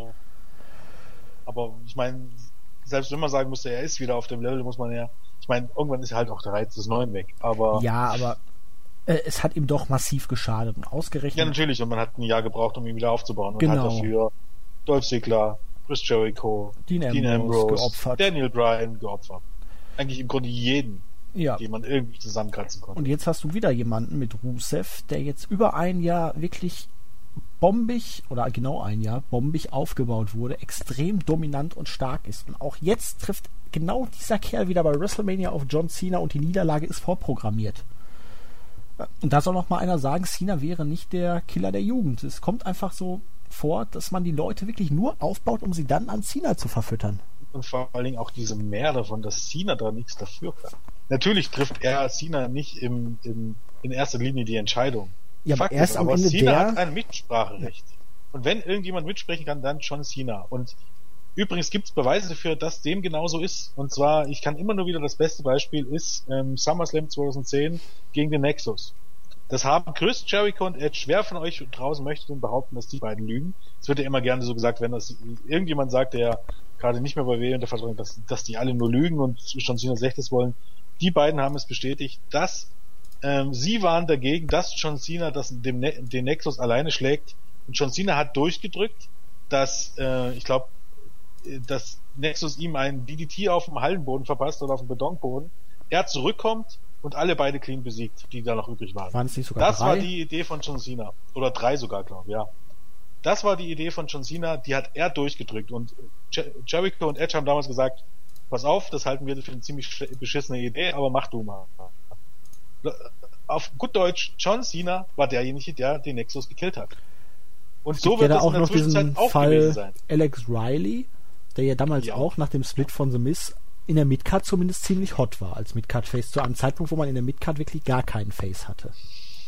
Ja, und auch die Geschichte ist ja mehr oder weniger bestätigt, aber ähm, äh, da heißt es ja immer dann ganz schnell, weißt ja, dass die Leute ja bestimmt, dass das alles bestimmt bloß gelogen ist, selbst wenn es von zehn äh, verschiedenen Ecken kommt, aber ähm, ja, John Cena hat zumindest, wie gesagt, ein Mitspracherecht und er könnte sagen, ja Leute, pass auf, der Star ist jetzt so hot, wäre es nicht klüger, wenn ich jetzt gegen ihn gewinne oder wenn er bei WrestleMania nochmal gegen mich gewinnt und ich hole mir den Sieg irgendwie bei Raw zurück und dann an Raw erinnert sich dann eh keiner mehr. Bei Rusev schwierig, weil er halt unbesiegt ist. Aber jetzt rein von der Theorie, bei Bray Wyatt wäre es zum Beispiel möglich gewesen, ähm, dass Cena eben nur, nur in Anführungsstrichen bei Raw gewinnt und nicht bei WrestleMania. Ähm, aber das ist ihm halt nicht der Fall, weil John Cena eben gerne sich auch sieht, das sagt er auch in Interviews. Er ist gerne der Held für die Kinder und für die Dings. Er will, dass er so dargestellt wird, wie er dargestellt wird. Er ist absolut zufrieden damit, interessiert das nicht, ob er ausgebuht wird. Das hat er so oft in Interviews gesagt. Und wie oft er auch jetzt vor den Kameras schon sagt, ja. ich bin jetzt immer noch hier und wenn jemand an mir vorbei genau. will, dann muss er durch mich durch. Das ist ja eigentlich praktisch der John Cena Charakter in real. Dass die Jungen erst an ihm vorbei müssen, wenn sie nach oben wollen. Das geht nur, wenn John Cena weg ist und es zählt für mich auch nicht die Ausrede, weil ja dann einige sagen, ja, wenn jemand an John Cenas Stelle wäre, wer würde denn da sagen, hier, ich möchte gern verlieren und so. Das ist nicht der Fall. Wir, wir, wir reden hier nicht zum Beispiel von einem, keine Ahnung, von einem Fußballnationalspieler. Wir reden hier nicht von Roman Weidenfeller, der auf einmal sagt, ja, okay, ich bin jetzt schon so alt, schaff mal die Nummer zwei ins Tor, ich setze mich auf die Bank und ich beende dann meine Karriere. John Cena würde keinen, keinen Cent weniger verdienen, wenn er nicht diese Matches gewinnen würde. Es geht ja auch er gar nicht darum, immer noch der groß. Na doch, weil viele sagen, ja, nein, äh, nein, das meine ich doch gar nicht. Es geht ja auch gar nicht darum, dass John Cena jetzt jedes Match verlieren soll. Aber es bringt ja, nichts, wenn er jedes Mal klar, er muss gewinnen, um seinen Status aufrechtzuerhalten, aber es bringt ja nichts, wenn er am Ende immer die Fäden gegen die Leute gewinnt, die nach oben aber, kommen könnten und die Art und Weise, wie er die ja. Fäden gewinnt. Vor allem, wo sind wir denn an dem Punkt angelangt, wo, wo er seinen Status verteidigen muss? Inwiefern würde ihn denn selbst wenn er 50% der Matches verliert, lässt seinem Status noch irgendwie ankratzen. Nee, gar nicht das, mehr. Darüber ist man doch mittlerweile schon hinaus. Und, aber wie gesagt, es geht ja gar nicht darum, dass er jetzt auf jeden Fall jedes Match verliert, sondern er soll, oder es wäre wünschenswert, wenn er sich regelmäßig dafür hergibt, in Anführungsstrichen, die jungen Stars auch ähm, auf ein neues Level zu katapultieren. Weil es geht nicht darum, dass er weiter an der Spitze steht. Und das ist auch das Ding. Ich habe höchsten Respekt vor Wrestlern, die ähm, am Ende ihrer Karriere anderen Wrestlern helfen, auf ihr Level zu kommen. Es geht nicht darum, seinen Platz zu behaupten. Das ist, widerspricht eigentlich dem Sinne vom, vom Wrestling oder du kannst Wrestling in diesem Sinne nicht mit einer anderen Sportart äh, vergleichen. Und äh, John Cena würde dort wirklich kein, kein, es geht wirklich nur um, ja, nur um sein Ego. Was anderes ist es ja letztendlich nicht. Das gleiche wie auch bei, bei Hunter, wenn man so möchte. Er würde keinen Cent weniger äh, verdienen. Sein Status im, im, im Nachhinein wäre nicht irgendwie angekratzt oder so. Es geht bloß ums Hier und Jetzt und darüber, dass er eben halt mal nicht der Superman ist.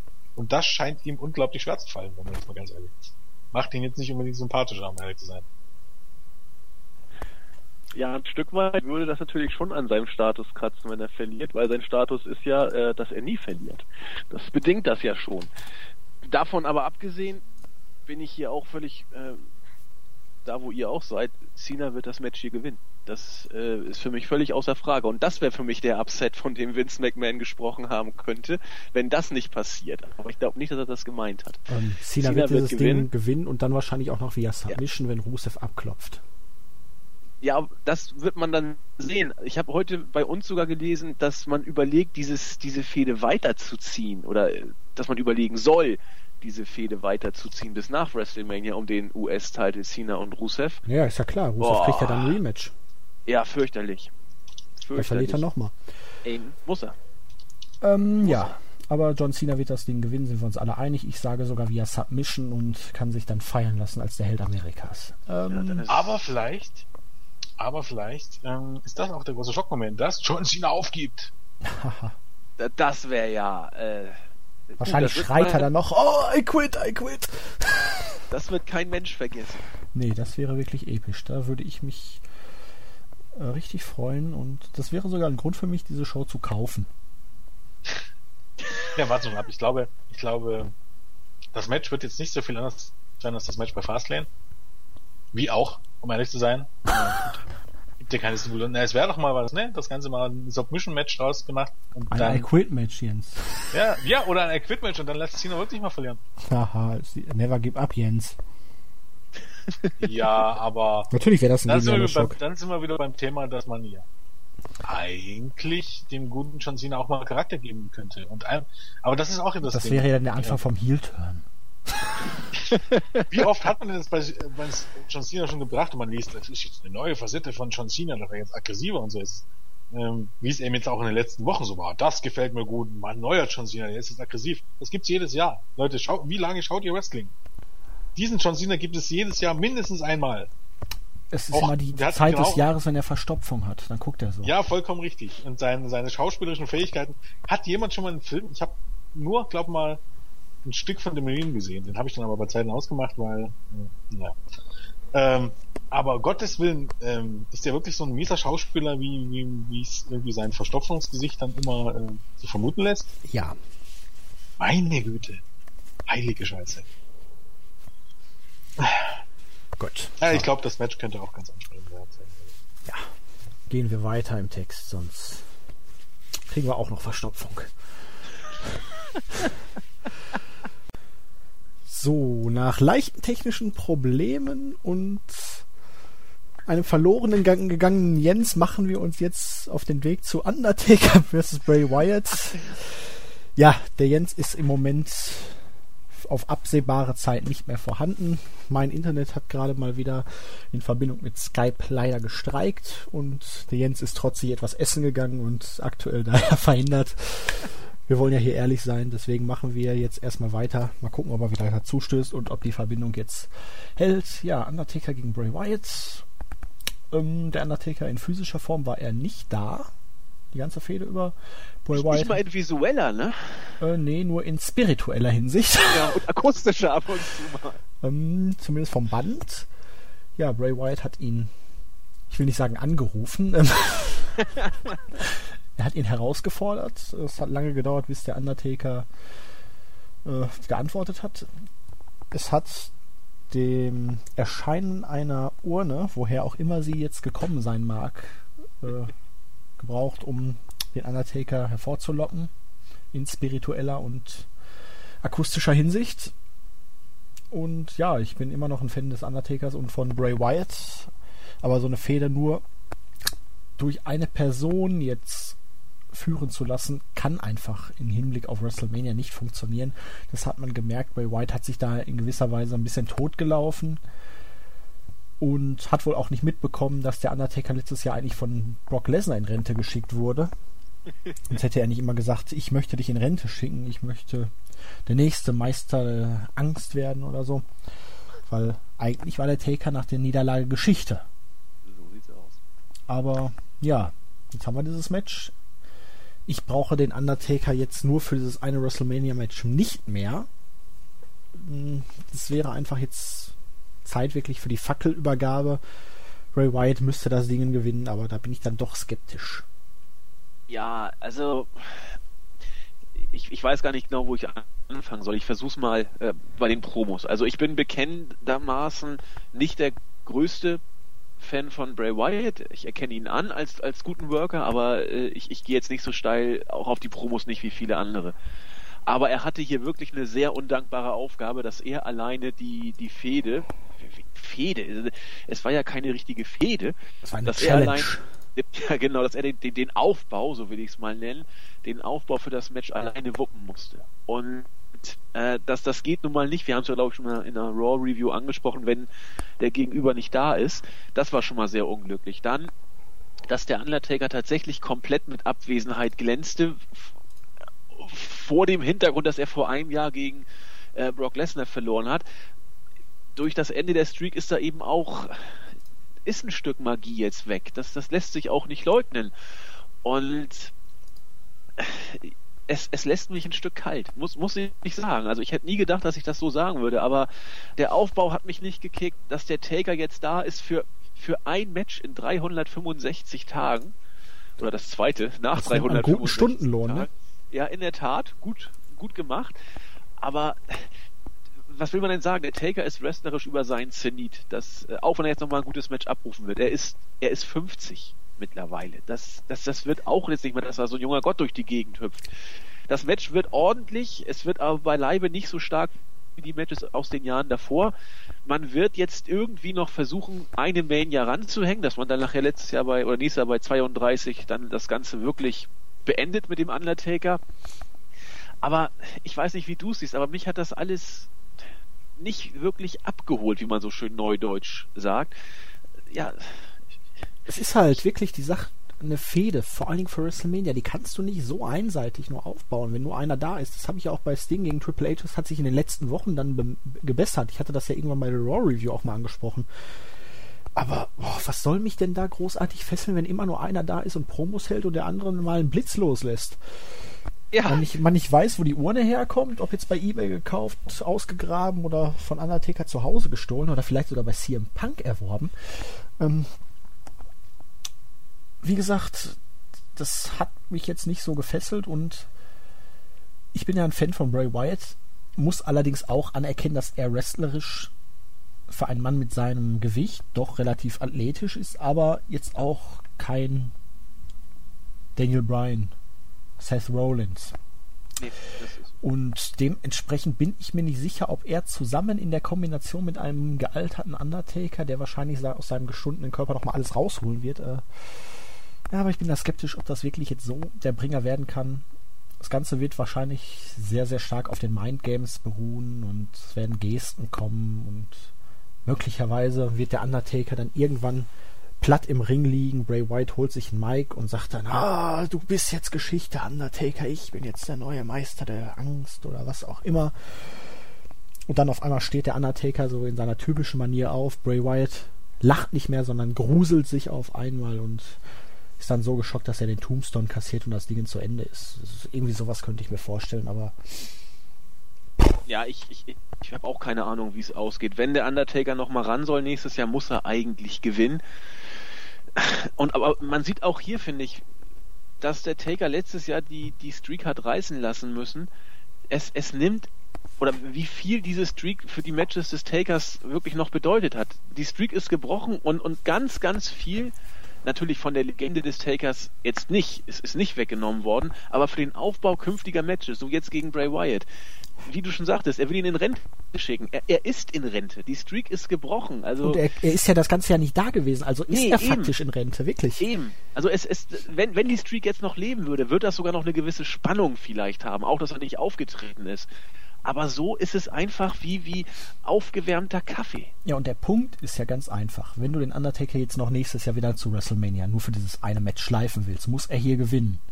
Aber jetzt hast du wirklich Bray Wyatt dann wieder ein halbes Jahr aufgebaut, hast Daniel Bryan geopfert, hast Dean Ambrose geopfert und wofür? Dass er hier verliert? Ja, ja das, das, das ist ja wirklich die Konsequenz. Kein anderer ist in den letzten Monaten so stark dargestellt worden wie Bray Wyatt. Und wofür und, für und ein weiteres nur, Match des ja, Takers bei WrestleMania? Und, und das, das, das macht mich ja auch so, so, es verwirrt mich ein Stück weit, dass die WWE, äh, ich meine, wie lange wird Bray Wyatt jetzt stark dargestellt? Dreiviertel Jahr?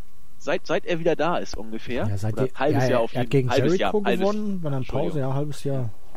Halbes Jahr. Ähm, das ist, das, das macht ja auch wenig Sinn. Also, und du kannst den Undertaker, wenn er nochmal ran soll nächstes Jahr, eigentlich nicht schon wieder verlieren lassen. Oder du lässt ihn verlieren und sagst dann nächstes Jahr, so, er will nochmal mit einem Sieg abtreten oder irgendwie in die Richtung. So, so könnte man es vielleicht machen. Deswegen, also ich glaube schon, dass der Taker hier gewinnt, aber sicher ist es nicht. Also nimmt das Match ein Stück weit sogar aus der Spannung noch mit, ob der Taker tatsächlich zweimal in Folge verliert. Denn du hast ja, recht, natürlich, jetzt jedes weitere Match ist klar, der Taker hat schon mal verloren. Jetzt besteht immer die Möglichkeit, dass er verliert, aber genau. das catcht mich jetzt nicht so sehr, als dass ich sagen würde, geil, das muss ich sehen. Nein, das, das tut's mich auch nicht. Da sind wir beide uns, glaube ich, auch einig. Ähm, vor allen Dingen, es wird in der Tat ein Stück weit Sinn machen, Bryant gewinnen zu lassen, äh, Bryant, Bray Wyatt gewinnen zu lassen. Nur auch da könnte man ja sagen, selbst dann fühlt sich Wyatt für dich so an, dass er seit einem halben alles gewonnen hat. So richtig over fühlt er sich für mich auch nicht an. Also, das kommt auf die Art des Sieges und der Präsentation danach an. Okay. Und äh, die war wie? Nein, äh, die der jetzt kommen wird. Wenn er so, jetzt den Undertaker ja, okay. besiegt und danach dann halt. Ja, aber er wirkt jetzt ja auch nicht wie ein, ein, ein bärenstarker Heel. Also. Äh, ja, das Problem ist ja auch seine Gegner, die er besiegt hat. Daniel Bryan. Ja, natürlich, aber wo stehen die? Sind das, das sind doch einfach nur Mitkader, die sind jetzt im IC-Title-Match. Ja, mittlerweile ja. Genau, ja. also nachdem äh, Wyatt mit ihnen fertig war, war vorbei. Ja. Dementsprechend hat er wirklich starke Leute besiegt, beziehungsweise wer, wer ist denn eigentlich stark? John Cena, Rusev. Nee, aber damals, ja gut, du hast recht, auch damals könnte man sagen, Ambrose kam aus der heißen Fehde mit Rollins und wurde dann von Wyatt, gut, da war Ambrose noch heiß, hat aber auch nichts gewonnen in den äh, Main Events von den Pay-Per-Views.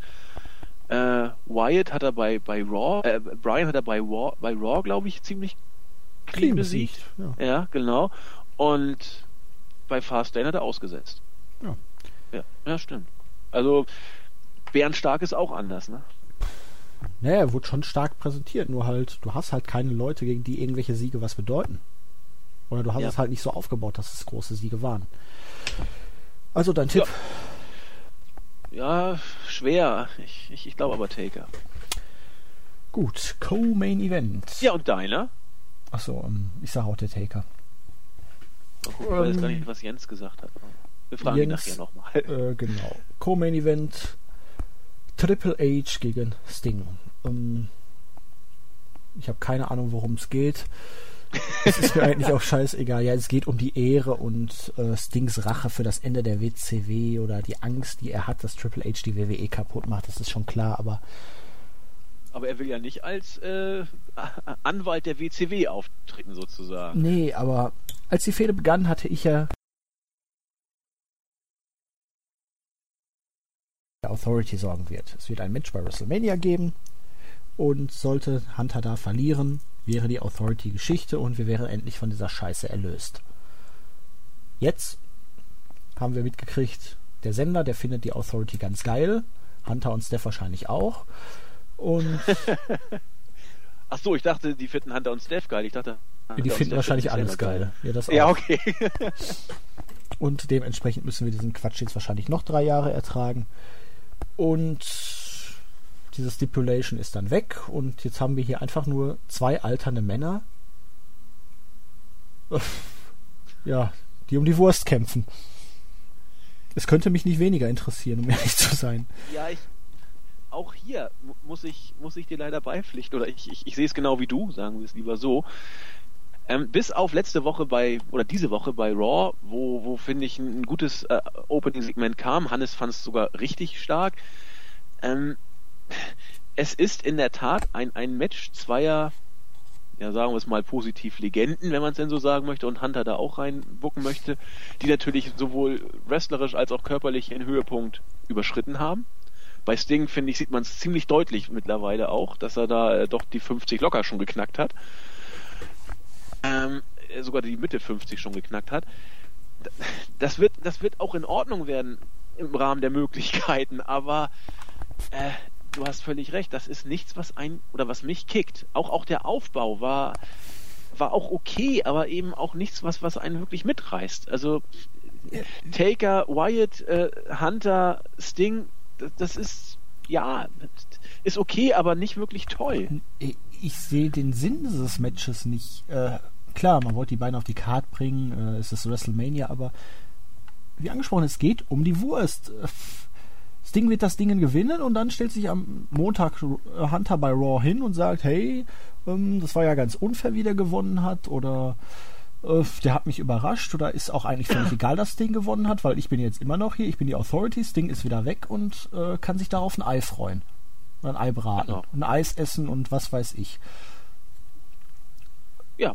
Wo ist die das Bedeutung? Ist was ja, soll dieses Match bezwecken? Und gerade jetzt, wenn man Triple H als den Corporate Guy praktisch, den Corporate Kerl dann in ein Match steckt, dann muss das doch irgendwo auch einen Sinn dahinter haben. Und hier ist es einfach nur, boah, ich finde dich doof, äh, du hast mal die WCW irgendwie angeblich kaputt gemacht und ähm, jetzt machst du die WWE kaputt und das finde ich doof. Ich war jetzt 14 Jahre verschwunden, ich habe niemals 10 Jahre bei TNA gearbeitet und ähm, ähm, du willst jetzt nicht, dass meine Legacy irgendwie durch das Network, DVDs und so weiter lebt, aber eigentlich kann man bei jeder Show Merchandise kaufen.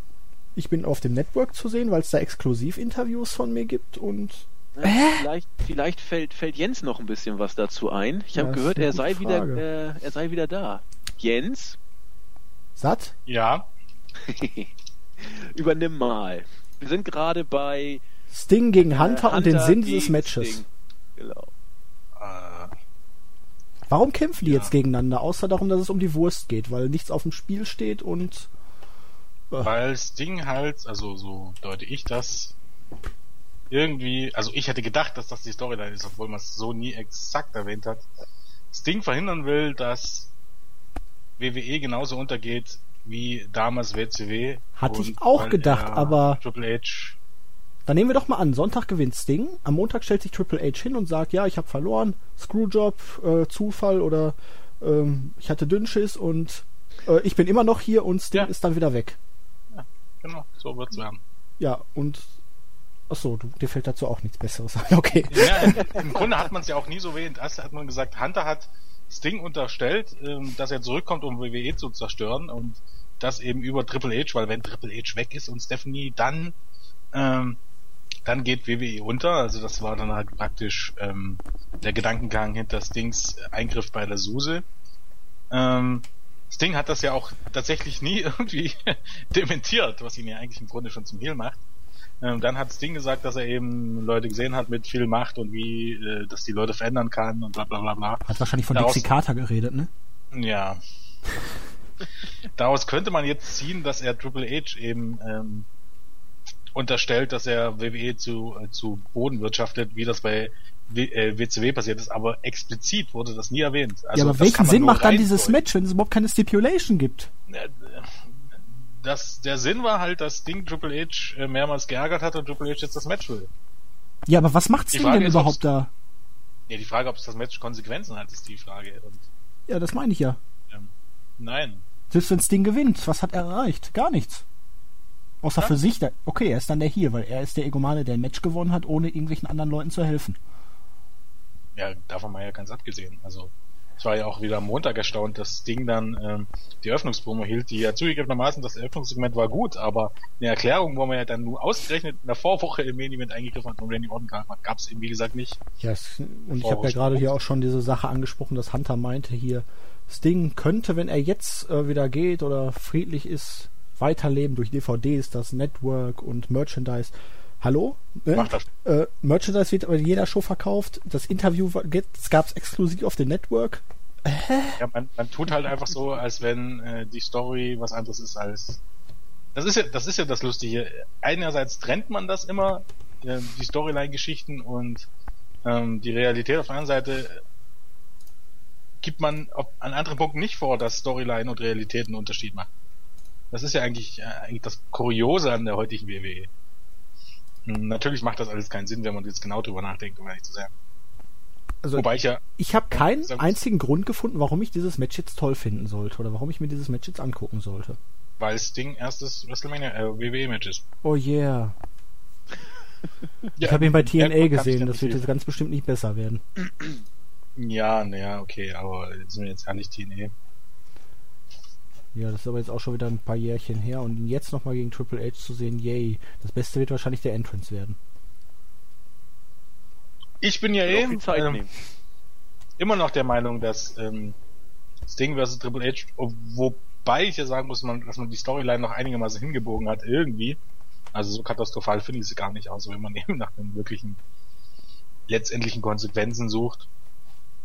Aber Sting vs. Undertaker hätte ich wesentlich besser gefunden, aus dem einfachen Grund, da wäre es dann auch egal gewesen, wenn der Undertaker. Sehe ich eben bei Undertaker gegen Bray Wyatt, habe ich ja bestimmt schon angesprochen, nicht ganz so. Und da macht für mich zum Beispiel ein Sieg des Undertakers eigentlich im Grunde überhaupt gar keinen Sinn. Ja, ja, wir haben angesprochen, nur wenn man ihn nach WrestleMania 32 noch irgendwie als glaubhaften Gegner für irgendwen schleppen möchte, aber. aber ja, ja, okay, dann macht das schon Sinn. Ihn dann hast du aber Bray Wyatt ein halbes Jahr aufgebaut, jeden anderen im Roster außer John Cena praktisch für ihn geopfert für nichts. Ich meine, ich verstehe schon jeden, der sagt, dass Bray Wyatt das nicht schaden wird. Also Nila gegen Undertaker. Das Problem ist, das bringt, bringt ihm auch nichts. Ihm auch nichts geben. Undertaker wird den Sieg aber auch nichts bringen. Also ist das Ganze im Grunde äh, am Ende des Tages ein bisschen ein seltsames Booking. Und das Ding gegen Undertaker wäre mein Dream-Match gewesen. Und da wäre es auch tatsächlich egal gewesen, weil ob Sting jetzt dieses eine Match verliert, ist nämlich wirklich von Bedeutung. Und ähm, nee. Also wer gewinnt? Ich weiß es nicht, keine Ahnung. Normalerweise, auf der einen Seite hat Triple H in den ganzen letzten, äh, letzten Jahren immer bei Mania verloren, was er dafür spricht, dass irgendwann mal sein Ego durchschlägt und er sagt, ich will gewinnen. Auf der anderen Seite kann ich mir auch schwer vorstellen, dass man Sting für ein einziges Match zurückholt und dass er das Match verliert. Das kann ich mir ebenso wenig irgendwie vorstellen, deshalb sage ich jetzt einfach mal Sting. Ich ja. rechne mit irgendeinem Screw-Finish und dann gewinnt Hunter. Nein, nee, ich, ich, eigentlich ich tendiere ich auch zu Sting, aber weil er sich das bestimmt hat zusichern lassen. Andererseits, mit Hunter, ja, der kann den Sieg natürlich dann auch wieder gebrauchen, um dann groß herzuziehen. Und wenn die ganze Authority-Scheiße weitergehen soll, dann kann er raushängen lassen, ne? Ich, ich habe Sting Absicht verhindert, ich werde jetzt die WWE in eine glorreiche Zukunft führen und bla bla bla. Man hätte hier irgendwie diese Authority-Graben mal beenden sollen. Ja, ja, schön wäre es gewesen. Match. Und dann hätte man ja vielleicht doch Sting mal als General Manager, also ich weiß nicht, ihn mal jede Woche äh, zu Raw einfliegen zu lassen oder ihn mal äh, alle zwei Wochen zu Raw einfliegen lassen und ihm dort nochmal ein Segment aufnehmen lassen für, für die Zwischenwochen. Wäre das jetzt so schlimm gewesen für ein halbes Jahr? Vermutlich. Okay. ähm, wir müssen jetzt ein bisschen Gas geben, sonst wird dem Andi noch die Internetverbindung gekappt. Main Event: Barack Lesnar gegen Roman Reigns. Das große Main Event Match um den WWE World Heavyweight Championship zwischen dem Beast und dem ausgesuchten Corporate Guy. Zumindest hinter den Kulissen. Ich dachte schon zwischen dem Beast und Brock Lesnar. ähm, ja. Pfui glaubt vom Booking her an Roman Reigns natürlich eigentlich der einzig glaubhafte Gegner, mal abgesehen von Rusev, weil er einfach alles gewinnt. Bis auf die Niederlage gegen Seth Rollins, die absolut sinnfrei war. Roller, wohlgemerkt. Nach 5 Count. Ähm, nee, ich weiß nicht. Das Match ist natürlich jetzt durch die Vertragsverlängerung von Lesnar spannender geworden, weil jetzt nicht feststeht, dass Reigns hier am Sonntag das Ding schon zu 90% gewinnt. Ich bin bezüglich der Matchqualität aber doch leicht pessimistisch und der Aufbau war, naja, sagen wir mal, suboptimal. Das, das Ende war doch, das war doch super. Also jetzt ganz ehrlich, ähm, ich kann an den Aufbau von Sting gegen Triple H irgendwie was Gutes finden. Ich kann beim Aufbau abgesehen von der Tatsache, dass der Taker niemals da war, zwischen Undertaker und Bray Wyatt irgendwas Gutes finden. Zwischen Rusev und Cena kann ich irgendwas Gutes zwischen, äh, finden, zwischen Orton und Rollins kann ich was Gutes finden. Aber hier? Doch, man hat sich den ersten körperlichen ja, Kontakt für WrestleMania aufgehoben. Ja, aber dafür wirklich ein, ein sehr, sehr albern wirkendes Tauziehen war. Jens. Das, das kam so scheiße rüber. Jens. WWE, ich verweise auf das Intercontinental Title Match. Die Leute wollen nicht mehr Champion sein, die wollen den Gürtel haben. Ja. Also zanken die sich jetzt um den Gürtel. kommen wie zwei kleine Mädchen. Die sich um den Gürtel zanken, genau wie beim IC-Title-Match. Jeder möchte nur den Gürtel haben. Meiner, ja. meiner, meiner. Also Paul Heyman hat sich wirklich alle Mühe gegeben, das Match irgendwie ähm, groß zu machen. Aber ich, ich mache mir noch nicht mal Sorgen um die, die Matchqualität. Ich denke einfach, ähm, bei diesem Match wird in der Halle eine ganz bestimmte Stimmung herrschen. Also ich fände es ja episch, wenn das Match so abläuft wie beim SummerSlam. Ja. Brock Lesnar gegen Roman Reigns. Ähm, das Problem ist, man hat sich halt jetzt irgendwie auch in den Sackgasse gebuckt, bin ich der Meinung, und äh, kommt da jetzt nicht so raus. Man hat Lesnar jetzt so lange aufgebaut, ähm, mit dem Brechen der Streak, mit dem äh, Sieg gegen John Cena und so weiter und so fort. Ähm, eigentlich bist du unter Zugzwang, jetzt dir irgendwie einen neuen Star zu kreieren. Auf der anderen Seite scheint das Roman Reigns nicht zu werden. Zumindest nicht für den Moment. Ich mache mir da auch keine Sorgen um, irgendwie um die Matchqualität, weil ich denke, mh, hm, das Match wird schon ganz viel auch über die Stimmung äh, kommen und die Stimmung wird eine ganz besondere sein. Und zwar bin ich mir sicher, oder ich gehe davon aus, dass die Stimmung zu großen Teilen anti-Roman Reigns und pro Brock Lesnar sein wird. Und ähm, wenn die beiden dann einigermaßen in Brawl mit einigermaßen ähm, glaubhaften Nearfalls hinlegen, dann ähm, wird da am Ende des Tages schon irgendwie was Brauchbares dabei herumkommen. Aber es ist halt, ähm, keine Ahnung, Roman Reigns geht dort halt also aber irgendwie nicht als der Star rein, ähm, den man sich erhofft hatte bei WWE oder auch den man auch erwartet hätte noch vor einem Jahr. Irgendwie ist das alles ähm, ja schief gelaufen. Ja, ähm, ich bin sogar wrestlerisch eher skeptisch, ob das klappt. Äh, denn wir haben gesehen, dass Lesnar nicht derjenige ist, der einen Big Guy zum guten Match führen kann. Klar, der Taker war letztes Jahr auch angeschlagen, das wissen wir. Aber, und das hast du angesprochen und das sehe ich genauso, ich bin extremst auf die Stimmung während des Matches gespannt. Denn die Crowd wird ganz eindeutig äh, für Lesnar cheeren und Reigns wird ausgebuht werden. Und ich bin auch sehr gespannt drauf, was die WWE sich für die Situation ausgedacht hat. Irgendwas wird da passieren und das wird für mich spannend zu sein, das zu sehen. Das Match selber, ja, erwarte ich mir auch nicht allzu viel von sowohl von der Qualität her als auch von, von, von den Moves oder von, von, vom Gebrawle. Auch die Nearfalls werde ich, glaube ich, na doch, die, die sind wieder interessant, weil es für mich völlig offen ist, äh, wer hier gewinnt. Ich tippe nach der Vertragsverlängerin schon eher auf Lesnar. Aber, tja, sicher ist es nicht. Ähm, grundsätzlich finde ich es ja ganz interessant, dass so viele Leute jetzt mittlerweile nach der Verlängerung ähm, damit rechnen, dass Lesnar äh, Chancen so klar gestiegen sind. Ähm, ich weiß nicht, so wirklich viel hat sich für mich an der Ausgangsposition irgendwie nicht, nicht verändert. Weil die einzige Ausgangsposition, die jetzt im Moment da ist, ist, dass das nicht Lesners letztes Match wird. Ansonsten ähm, sehe ich immer noch die gleichen Voraussetzungen wie vorher. Letztendlich, ähm, wir hatten sie am Anfang schon angesprochen, Seth Rollins ähm, Koffer äh, ist noch bis Juni oder Juli gültig, je nachdem, wenn dieses Jahr Money in the Bank ist. Ich glaube Juni. Ähm, Lesnar, wenn er einen ähnlichen Vertrag hat wie vorher, wenn man jetzt sich nicht dazu entscheidet, ihn bei Extreme Rules antreten zu lassen, was nicht raus ist, sondern wenn man davon ausgeht, dass es wie letztes Jahr erst beim SummerSlam äh, sein wird, dann ja, dann muss ähm, Seth Rollins jetzt bei Mania oder am Tag danach bei Raw eincashen irgendwie. Und also ich weiß nicht, ob sich an dieser Ausgangssituation äh, irgendwie was verändert hat. Ja, also ich bin mir da jetzt auch nicht sicher, denn bisher sollte Reigns den Titel gewinnen und als lupenreines Babyface rausgehen. Er kann den Titel ja immer noch gewinnen und dann äh, als Heel rausgehen. Wobei dann kommen wir zur Situation, die du vorhin angesprochen hast. Eigentlich will die WWE keine Heel-Champs und Lesnar war ein anderes Level. Das ist, also Lesnar ist immer ein Star und ein Champ, egal ob Face oder Heel.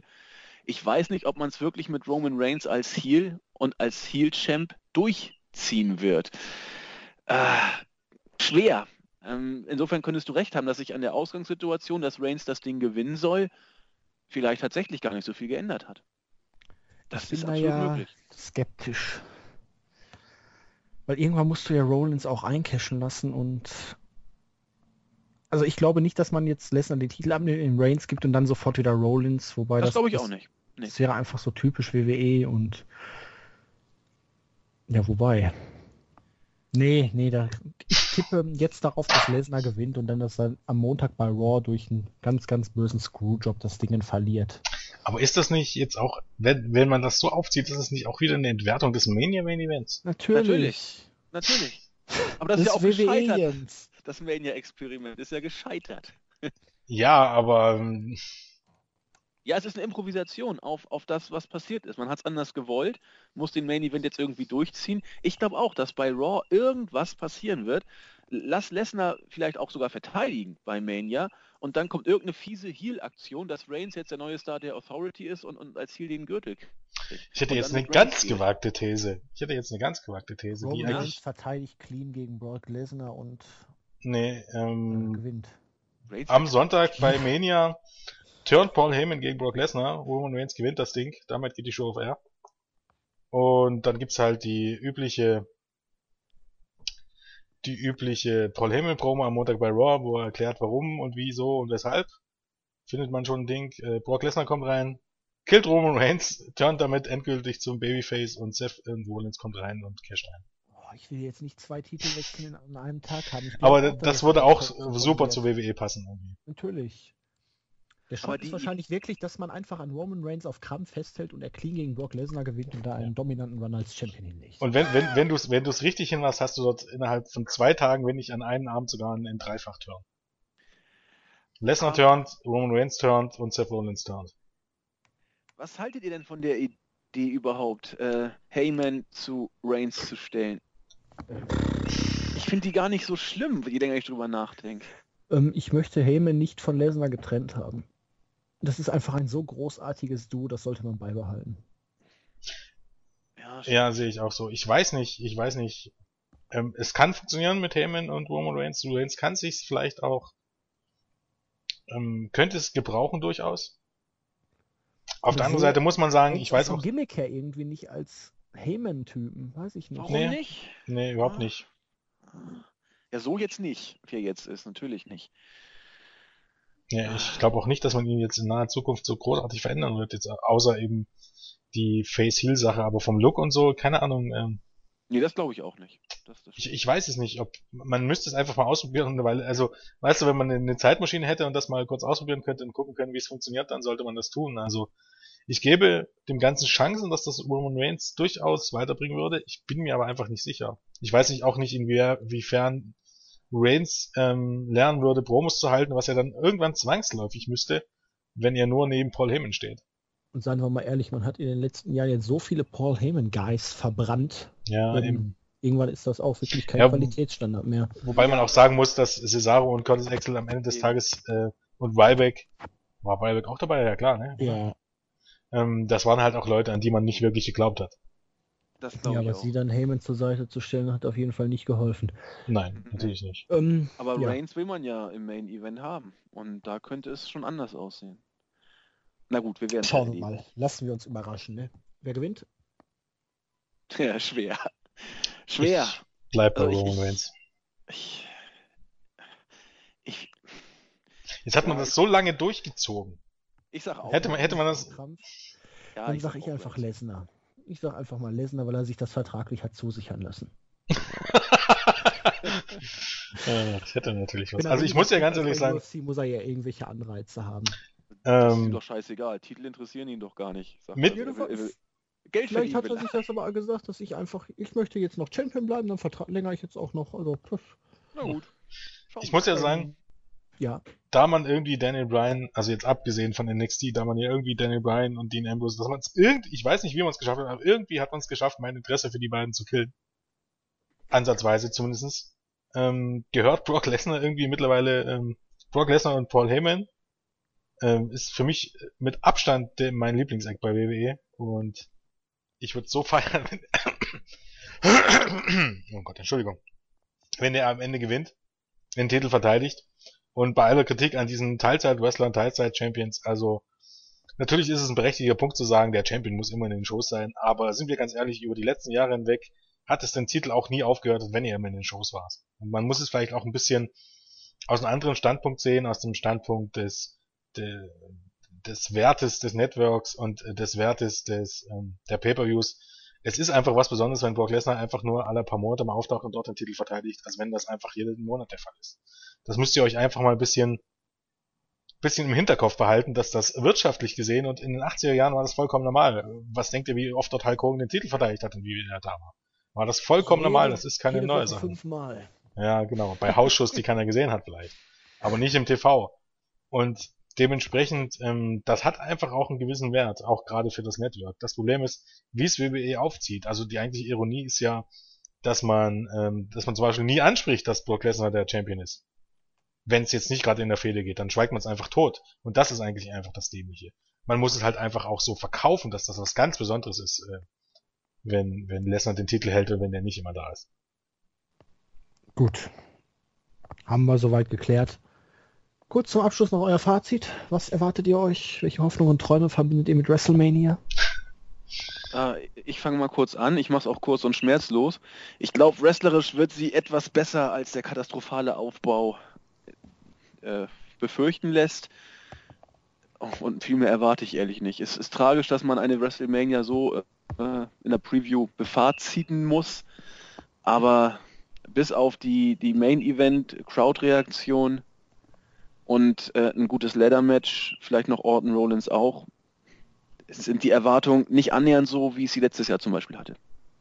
Welche Ironie eigentlich, dass ich, äh, wenn ich das Fazit ziehe, dann wahrscheinlich das ganze Positive sehe als der gute Herr äh, Andreas, äh, weil ich sehe es ein bisschen so, dass äh, wenn man jetzt mal die Woche für Woche erbärmlichen Aufbau und die, die furchtbar belanglosen und langweiligen Shows, und dazu stehe ich, dass die furchtbar belanglos und ärmlich und erbärmlich waren für die Road, wenn man das beiseite lässt und nur mal sieht, wie der Aufbau zustande gekommen ist, nicht die einzelnen Shows, sondern im Großen und Ganzen, bin ich der Meinung, dass die Card jetzt gar nicht so katastrophal ist. Ähm, dass, wie gesagt, hier Take Team Match, Battle Royale, Intercontinental und äh, Team Match, das kann man alles auch vom Aufbau absolut in die Tonne kloppen. Also mit jeglicher Hinsicht, aber das, was da ansonsten kommt, die, sagen wir mal, die fünf Main Events, finde ich im Grunde und ganz, also gut, den, den, der absolute Main Event erlebt bisschen von der Spannung und äh, mal abwarten, was passiert. Und die anderen vier Matches ähm, finde ich jetzt gar nicht so katastrophal aufgebaut, dass ich mich dort ähm, tierisch drüber aufregen würde. Ähm, es ist jetzt nicht so, dass ich auf Mania gehypt bin, ganz und gar nicht. Aber ich denke, es wird das eine oder andere nette Match geben und hoffentlich äh, die eine oder andere Überraschung. Und dann wird das schon irgendwie werden. Also wie gesagt, gehypt bin ich nicht, aber ich sehe jetzt auch nicht schwarz. Naja, ich sag's mal so, also die Karte an sich liest sich ja jetzt wenn man sie einfach nur so sieht, gar nicht schlecht und es wird auch okay werden. Es sind ein paar ganz nette Matches auf der Karte drin. Aber ich weiß nicht. Äh, Sonntag ist WrestleMania. Nein, Sonntag ist WrestleMania und das kommt mir nicht so vor. Ich bin sowas von desinteressiert. Das war ich selbst in den Vorjahren nicht. Und letztes Jahr habe ich das eigentlich schon die Road und WrestleMania im Vorfeld verteufelt. Aber dieses Jahr bin ich einfach nur absolut desinteressiert an WWE. Ja, weil WrestleMania ich denke, dir geht's genauso wie ich. Äh, die Road to WrestleMania, ähm, also ich hatte den Eindruck, dass er sich das gar nicht abgehoben hat von den Raw-Ausgaben vor dem Royal Rumble oder ja, doch, die wurden im. Dezember. Ja, könnte man auch noch sagen, aber sie wurden nicht besser. Du hattest, du hattest das eine oder andere Segment, was bisschen WrestleMania würdig war, aber äh, du immer ein Segment oder zwei Segmente über drei Stunden Shows reichen nicht zu. Wenn ich jetzt eine Show gucke und du hast ein tolles Segment mit Sting und eine gute Promo von Paul Heyman, dann ist das, ist das super. Dann ist das super für eine einstündige Shows, aber für gottverdammte drei Stunden auf der Road to WrestleMania, denke ich mir dann nach diesen drei Stunden oder nach diesen zweieinhalb Stunden vielmehr, um Gottes Willen war das wieder für eine belanglose Scheiße. Und das ist das Problem, dass nie wirklich WrestleMania-Stimmung aufkommen kann, wenn ich nicht die Shows richtig vollpocke und richtig abliefer. Und ähm, ich finde es ja wirklich das Tragische, dass man es nicht mal zwei Wochen vor WrestleMania und jetzt über die ganze Show gesehen nicht mal sechs Tage vor WrestleMania richtig was abliefern kann. Auch die Raw-Ausgabe am Montag, ich fand, ähm, die war besser als einige davor, ganz klar. Aber auch da waren es drei oder vier Segmente und ansonsten war das wieder nichts. Da war das wieder eine ganz normale Raw-Ausgabe. Und so ein wirklicher Hype kam niemals auf. Bei mir zumindest nicht. Und das ist, ich hatte es heute auch einem Kumpel geschrieben, seit ich, seit 23 Jahren bin ich Wrestling-Fan, noch nie war ich so ungehypt auf WrestleMania wie in diesem Jahr. Und es gibt, ja. glaube keine Person, die mich, die das mehr ärgert als mich selbst. Es ist nicht so, als wenn ich das super finde. Mich kotzt das eigentlich sogar an, aber es ist nun mal wie es ist. Und mit der Phrase, es kann ja dann eigentlich nur besser werden, würde ich mal sagen, beenden wir das heute, ne? Ja. ja und wünschen euch trotzdem viel Spaß bei WrestleMania und wir hören uns wieder zu Review dann am Montag. Tschüss. Tschüss. Tschüss. Oh, wird das eine Schneide scheiße. Oh, ich muss sie abbrechen. Ach, verdammt.